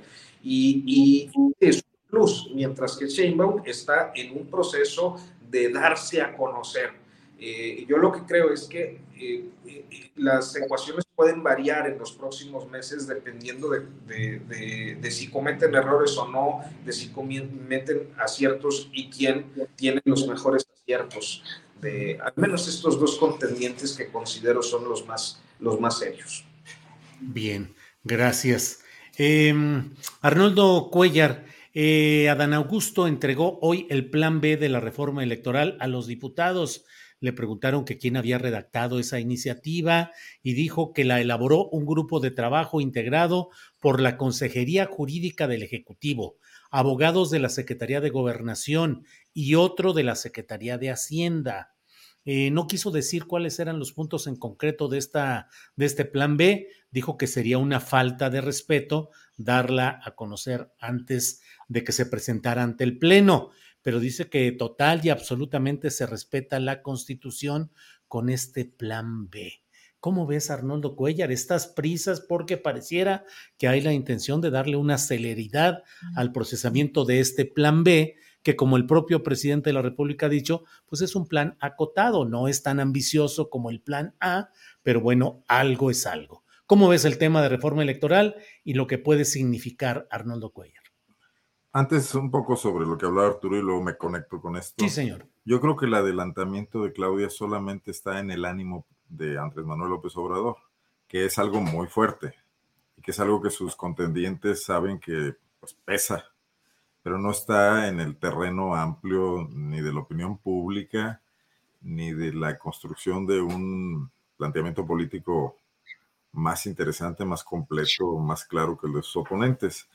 Lo cual Temuris, con estas eh, intervenciones de don Arnoldo, nos van a tundir aquí en el chat y todos los que están afiliados aquí, no cuántas cosas. ¿eh? No, no te creas, no te de la derecha. Arnoldo, dale con toda libertad, tú lo sabes. Dale, por favor.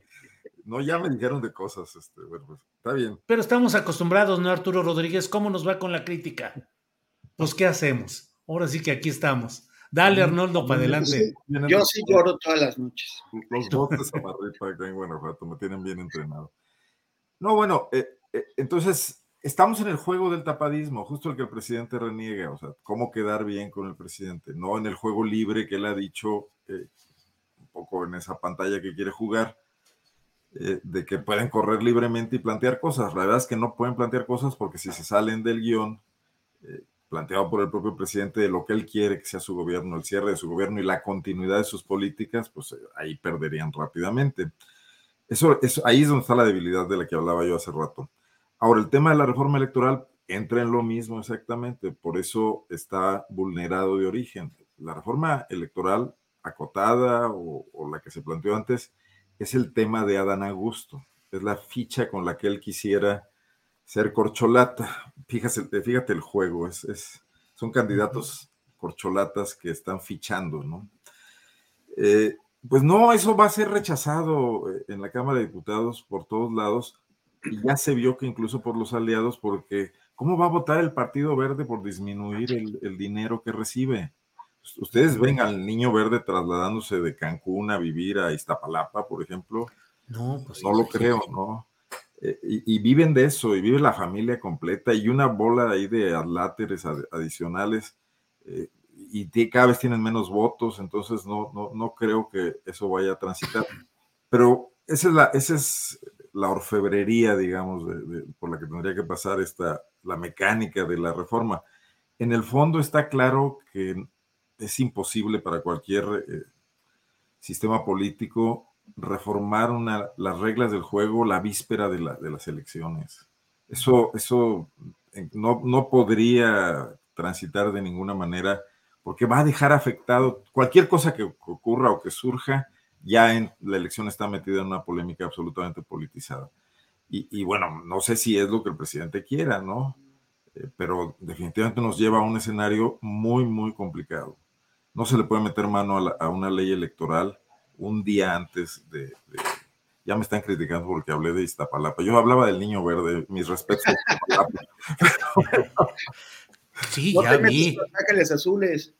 Sí, claro. Carlos Herrera dice, en Iztapalapa no los queremos que se queden allá. Pondrían en vergüenza a Iztapalapa.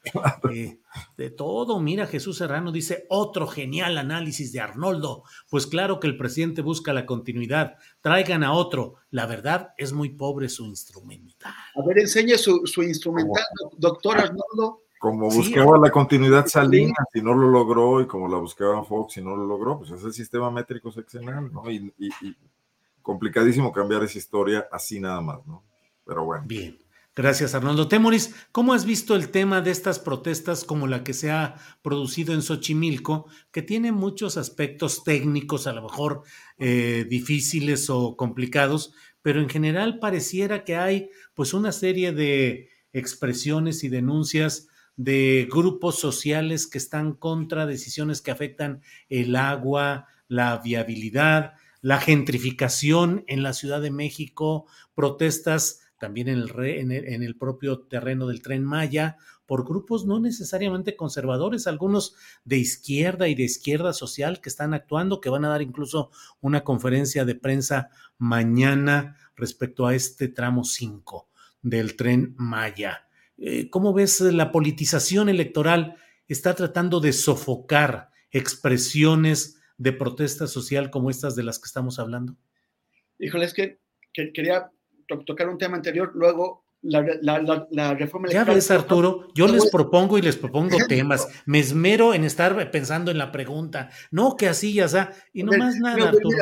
no te creas, hombre. Voy a tratar de. nada más quería hacer un comentario. yo, no sé qué, qué, qué, cuentas va a rendir Marcelo Ebrard como secretario de Relaciones Exteriores. No creo que nada espectacular porque no ha hecho nada espectacular. O sea, ha, tenido buenas respuestas a problemas coyunturales. Eh, eh, recordemos que aunque lo anuncie, aunque las cosas las anuncie el presidente, es tarea del secretario del canciller idearlas y si fue una idea del presidente, pues entonces implementarlas. Pero en todo caso, es, es su área de, de responsabilidad. Entonces él Sí, pues sacó lo de eh, sacar a Evo de, Bolivia, eso estuvo bien. Eh, lo de que lo, de la, cumbre de las Américas, de que no, de no aceptar las, las exclusiones que estaba imponiendo Washington y por lo tanto el, presidente no fue, eso estuvo bien también, pero son temas coyunturales. En lo que se ha planteado más de largo plazo, y, aquí hemos señalado que, que son ocurrencias. O sea, ocurrencia fue lo de que vamos a reemplazar a la OEA, vamos a acabar con ella y a crear un, nuevo eh, eh, organismo. Y pues eso no hay nada. Lo de que México vaya a, a, proponer un plan de paz para Ucrania, que no sé por qué nos, toca que además encabece Narendra Modi, que es un fascista, el presidente de India. Y, pues eso, ¿dónde está? Nada. Y lo habíamos dicho, hecho aquí, en el chat nos, nos, nos, criticaron mucho, pero díganme dónde están todas esas ideas. Pero en, donde sí podríamos haber tenido alguna trascendencia, o en todo caso, Marcelo Ebrard podía haber operado, pues no lo ha hecho. Por ejemplo, en, en la elección de, de, de cabezas de organismos internacionales como el Banco Interamericano de Desarrollo, en donde lo único que hizo Ebrard fue mandar a Gerardo Esquivel, el vicegobernador del, Banco de México, pues mandarlo al rodeo, o sea, lo, subió al toro sin sombrero, sin botas y sin reata. Y, pues ahí pues fue, acabó en el suelo en un segundo. Y, como dijo el presidente Boris del Chile cuando, cuando, vino acá, es que no hubo una operación, o sea, no, no los países de, de izquierda no les sirve de nada ser de izquierda si no se ponen de acuerdo. Entonces yo creo que eh, está ahí muy, muy, muy, delicado el tema de, de Ahora, lo de Xochimilco, que es un tema importante, porque es un tema de operación política. O sea, ¿qué es lo que, qué es lo que está pasando? ¿Por qué hay una represión?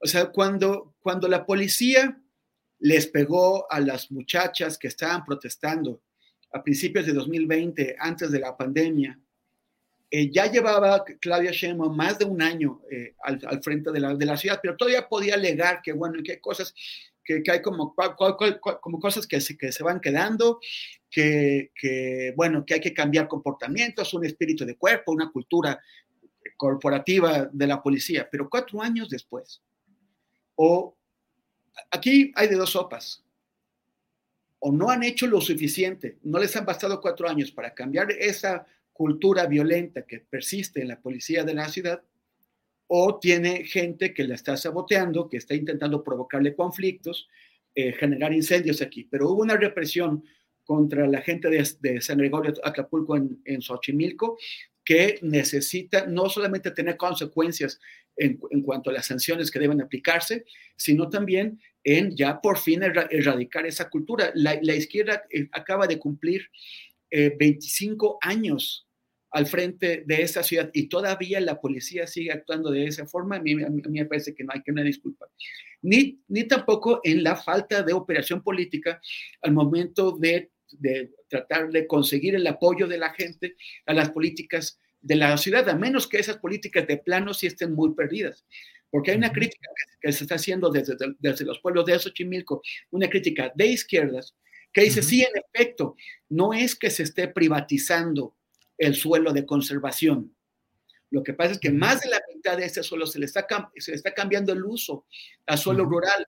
Y si con la protección, que es mucho más elevada que había en cuanto a suelo de, de, de conservación, no se ha logrado la, e, evitar la urbanización de partes de este suelo, pues ¿qué va a pasar cuando se baje el nivel de, protección a suelo rural? Ese es, ese, es el, ese es el planteamiento de fondo que se le está haciendo y al cual el gobierno de la ciudad a mí me parece que no ha sabido responder, porque a veces tampoco están tan claras cuáles son esas prioridades. En el momento que hace unas semanas Claudia Sheinbaum anunció una alianza con Airbnb, que cuando, cuando pensamos que esta esta plataforma. No son solamente las señoras que tienen un cuarto libre y que, y que lo ponen a renta para ayudarse eh, eh, a, solventar sus, gastos. Son transnacionales, financieras, de bienes raíces, y esto lo ha, estado explicando muy, bien eh, Ingrid Urgelles, esta académica chilena, que, que, que están llegando a transformar la, forma en que, las, los, los, bienes raíces, la forma en que la gente vive en la Ciudad de México y a expulsar población, que la expulsen de algunas zonas, digamos, más populares, que, es donde la gente se quiere quedar, en la Condesa, en, la Roma, pero la gente expulsada se va a otras zonas donde a su vez expulsa a los que viven ahí y, así se va yendo la población hacia la periferia. Entonces, esa alianza no ha sido bien explicada, o sea, cuál es el beneficio que le da a la ciudad, ni cuáles son los, los límites, ni, ni siquiera se ha publicitado el texto de la, de la alianza.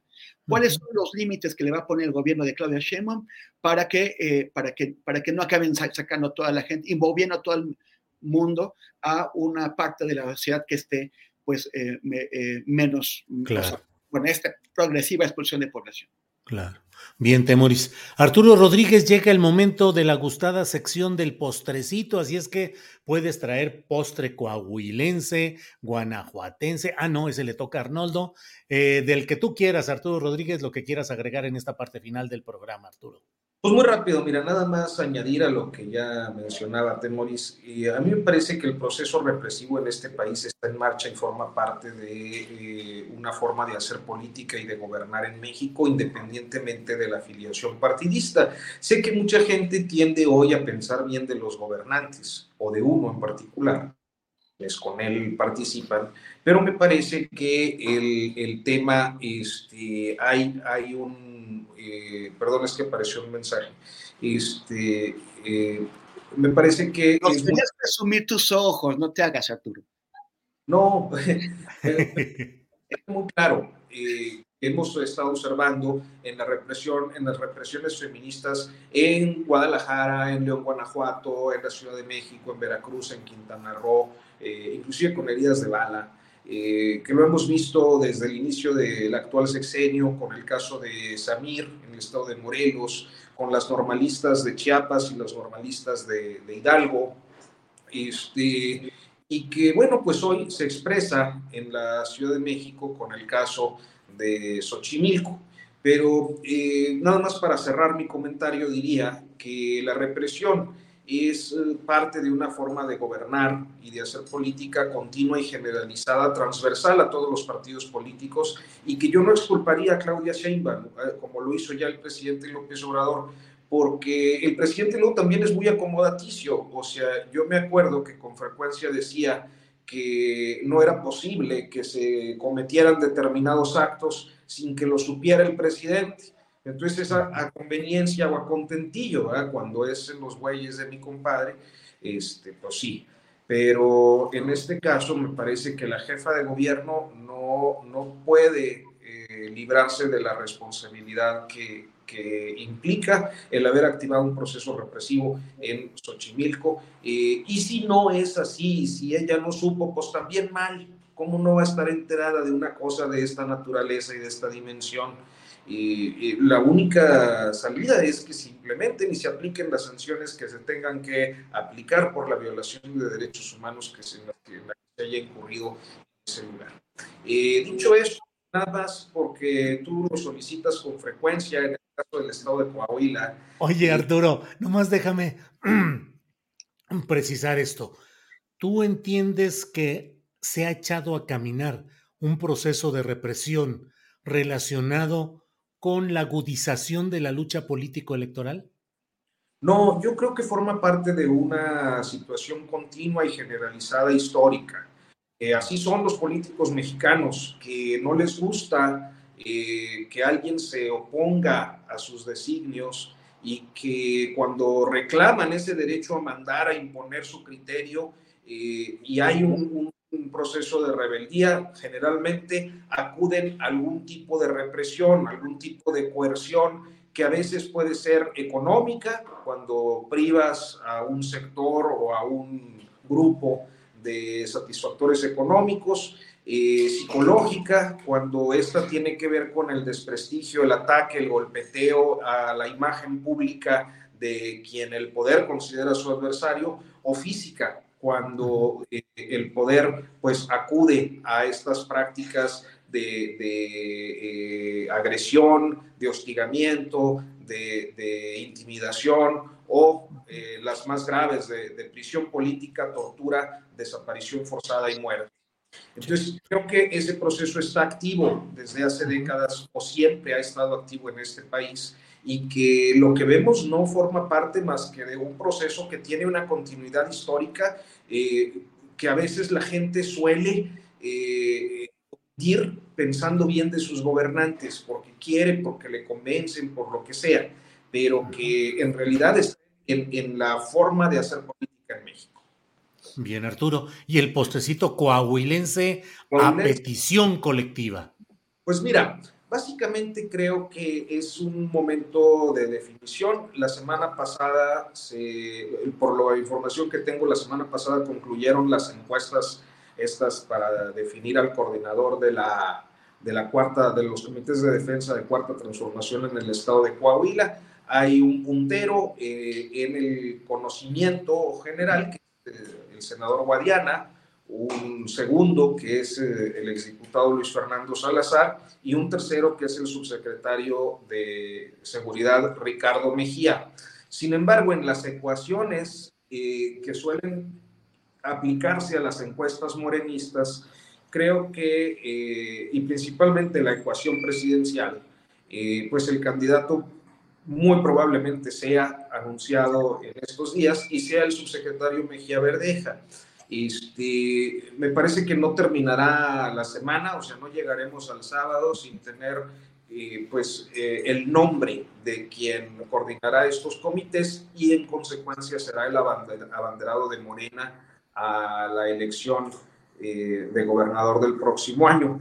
Y por el lado de, el PRI, el PAN, el PRD, pues ya va muy encaminada la coalición para impulsar con toda seguridad al secretario de Desarrollo Social del Estado, Manolo Jiménez Salinas. Eh, en el caso de Morena, me parece que el interés estriba en saber si ante el resultado el senador Guadiana rompe o no, si se va a Movimiento Ciudadano o no. Este, como en el caso del el PRI y sus aliados, está el saber si el alcalde de Torreón, Román Alberto Cepeda, eh, acepta sin más eh, la eh, elección que se dé de candidato o rompe o se va al proceso electoral con brazos caídos. Ayer fue su informe y pareciera dar a entender que se suma y que asume un discurso ya de unidad pensando en los proyectos del municipio. Más o menos el mensaje era ese. Eso es lo que percibo en el estado de Coahuila, pero esta semana es importante porque se da la definición, particularmente la morenista. Bien, Arturo, gracias. Eh, Arnoldo Cuellar, déjame nada más dar a conocer que El Tribunal Oral Federal 2 de Argentina condenó hoy a la vicepresidenta Cristina Fernández de Kirchner a seis años de prisión e inhabilitación especial perpetua para ejercer cargos públicos por administración fraudulenta en perjuicio de la administración pública con en Santa Cruz, en la provincia de Santa Cruz. Desde luego, esta es la primera decisión judicial.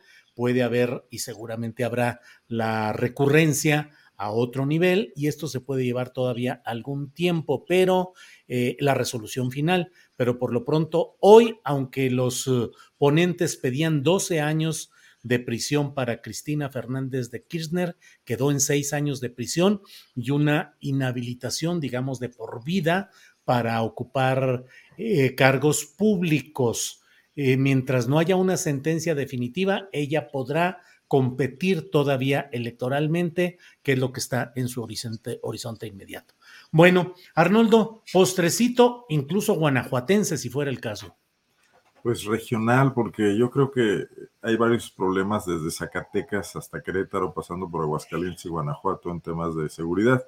Ahora ya el verbo guanajuatizar se usa en todas partes. La prensa de Querétaro que dice se está guanajuatizando Querétaro, etcétera. Eh, pero llamar la atención de que mientras esto es una situación que cubre una amplia región de estados, además en el centro del país, bien comunicados, que además producen una parte importante de las exportaciones mexicanas, el clúster automotriz, que está ubicado básicamente en estos estados de, del centro, San Luis Potosí incluido, para no hacerte menos, Julio. Gracias, gracias. Pues el, el, tema de, de, Xochimilco brinca de una manera más destacada en los medios de comunicación. Entonces, esto sí tiene que ver un poco con el tema de la politización de los conflictos sociales de cara a la, a la situación preelectoral y a la electoral que ya se viene.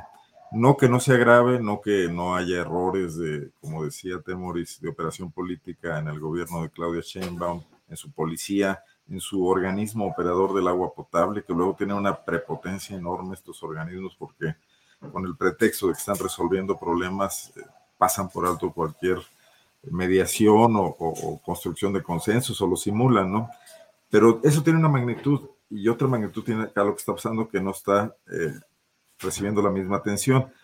Y sí quisiera nada más decir ya para cerrar, que es donde deberíamos estar escuchando a los, a los aspirantes a presidir este país a, partir del 2024 y creo que ninguno lo está haciendo. No lo están haciendo los de la oposición, no lo está haciendo, por ejemplo, Enrique de la Madrid, que con este talante académico está yendo a todo el país recorriendo universidades y clubes empresariales con, un, con una perspectiva analítica, pero no está abordando el tema de la, violencia. Marcelo Ebrard aquí en Guanajuato el fin de semana dijo que la violencia que vivía Guanajuato no era un impedimento para el crecimiento de, de, la atracción de inversiones, que es el mismo discurso que le venimos escuchando al PAN hace años, ¿no?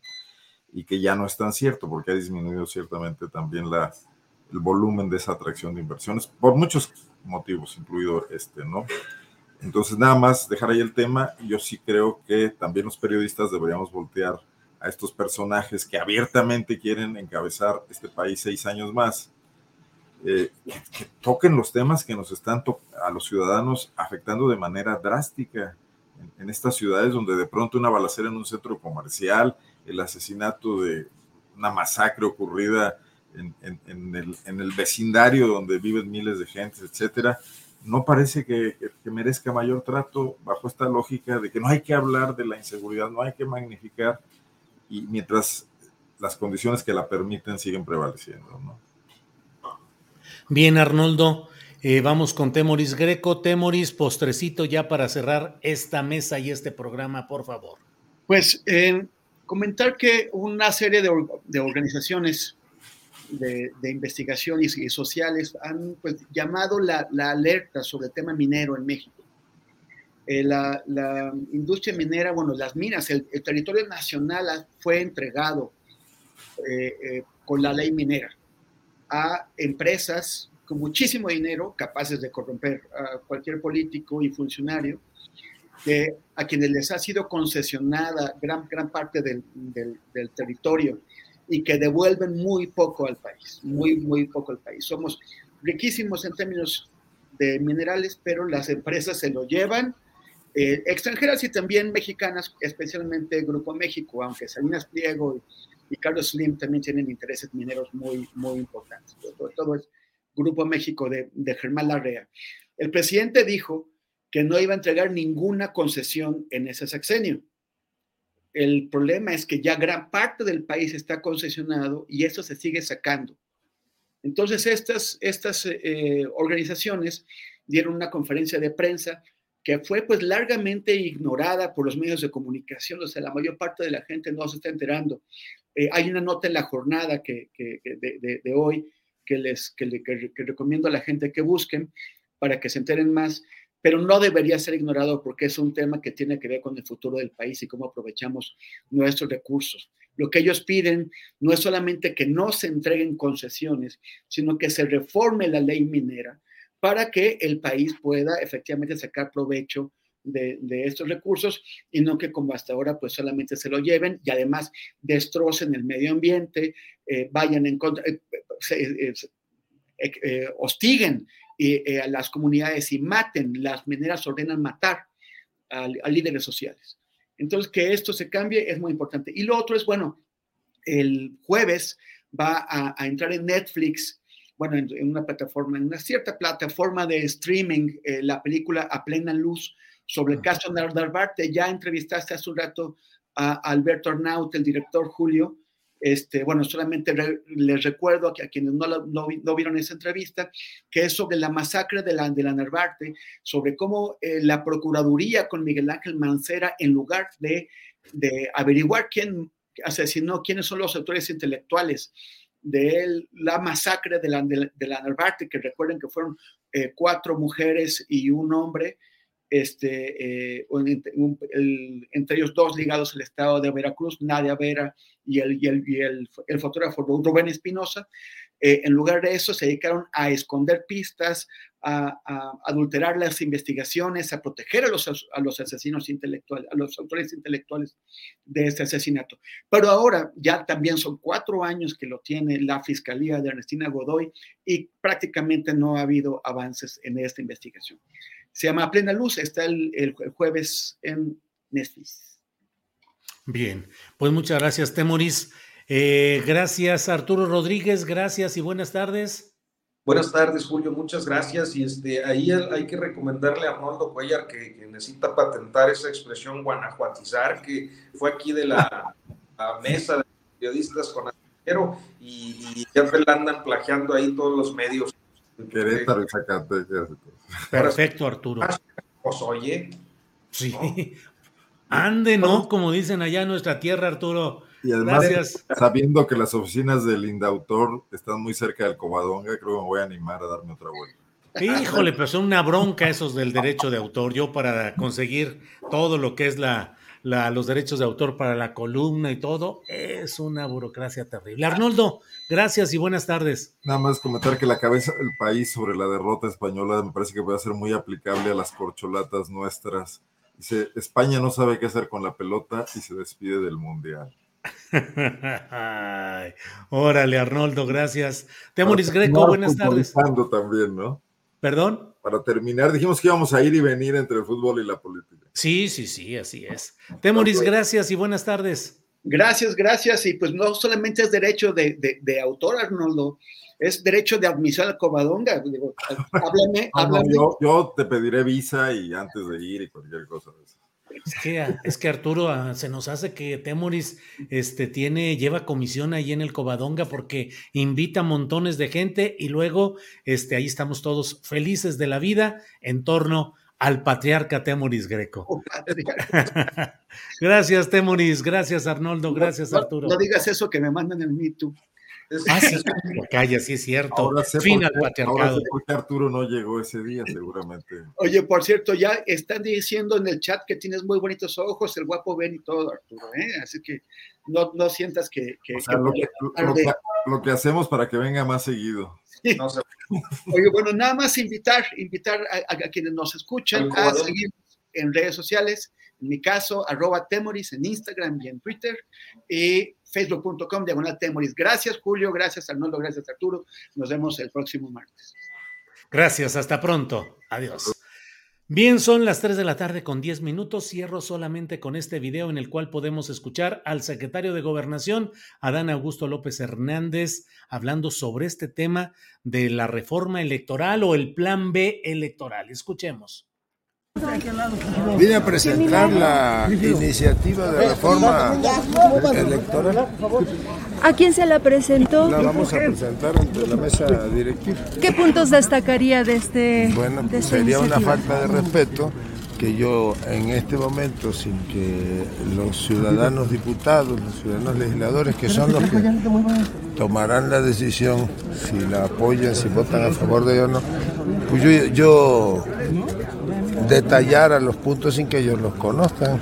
Diputados de Movimiento Ciudadano dicen que es una falta de respeto que usted marque la agenda de este poder. No, yo no marco ninguna agenda, yo lo único que hago es cumplir con la instrucción del presidente que eh, por mi conducto presenta esta iniciativa. Secretario, ¿confía en que este paquete de leyes que se presentarán realmente cumplan con el respeto a la Constitución? Total y absolutamente eh, se respeta la constitución. Este, ¿No habrá dudas para que esto termine en la Suprema Corte? Bueno, pues seguramente este, los del bloque conservador van a están en su derecho además de acudir a, a las instancias como la de la Suprema Corte. ¿Qué, le diría a, la- a la oposición que lo acusan de marcar la agenda legislativa? No, ya hablé yo de eso. ¿Pero no me lo puede repetir? Ahí mejor que le preste la grabación. ¿Qué podría repítanos, contener este ¿por qué les diría? ¿Qué podría contener este paquete? de Ya una vez que las hayamos presentado, ya ustedes se enterarán.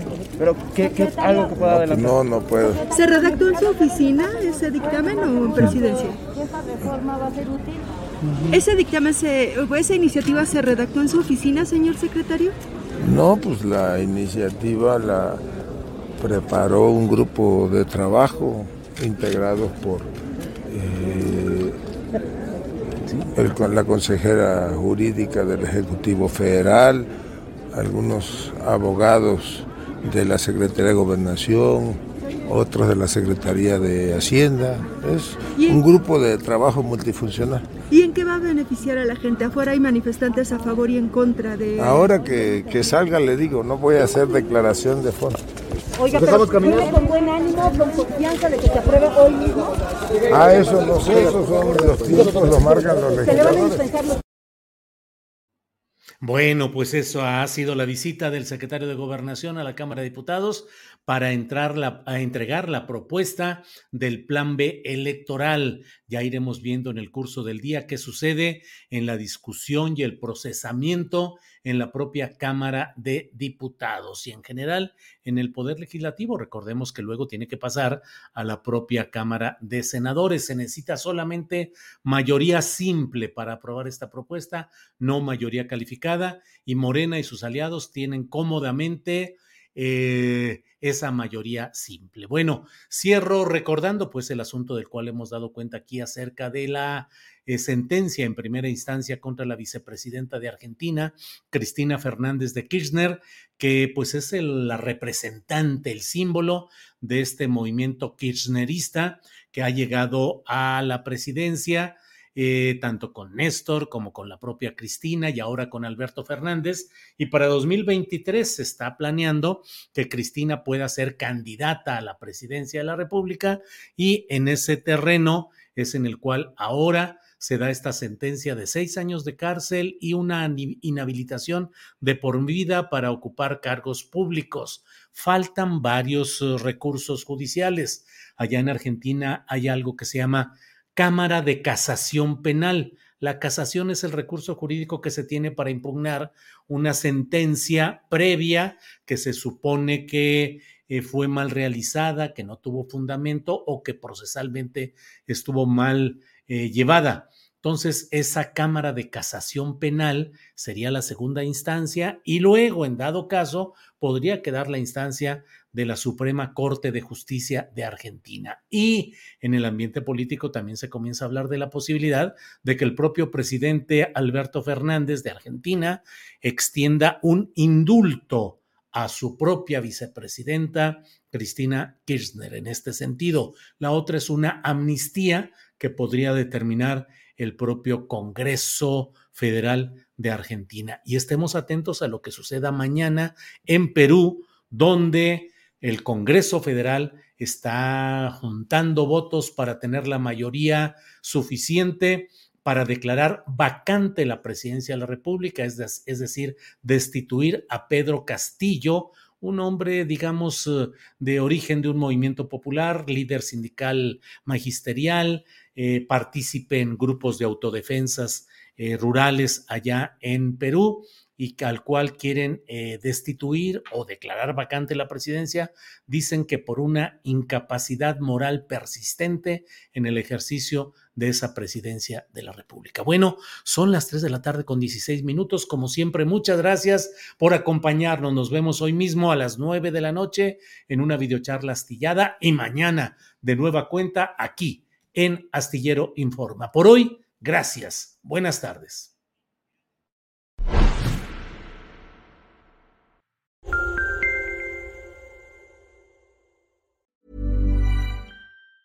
Hi, I'm Daniel, founder of Pretty Litter. Did you know cats tend to hide symptoms of sickness and pain? I learned this the hard way after losing my cat, Gingy. So I created Pretty Litter, a health monitoring litter that helps detect early signs of illness by changing colors, saving you money and potentially your cat's life. Pretty Litter is veterinarian developed, and it's the easiest way to keep tabs on your fur baby's health right at home. Go to prettylitter.com and use code ACAST for 20% off your first order and a free cat toy. Terms and conditions apply. See site for details.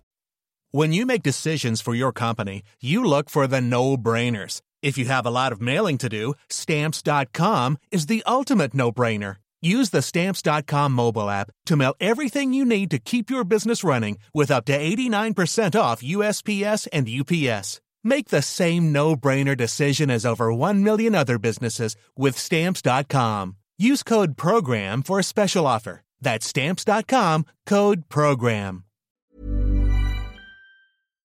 Para que te enteres del próximo noticiero, suscríbete y dale follow en Apple, Spotify, Amazon Music, Google o donde sea que escuches podcast. Te invitamos a visitar nuestra página julioastillero.com.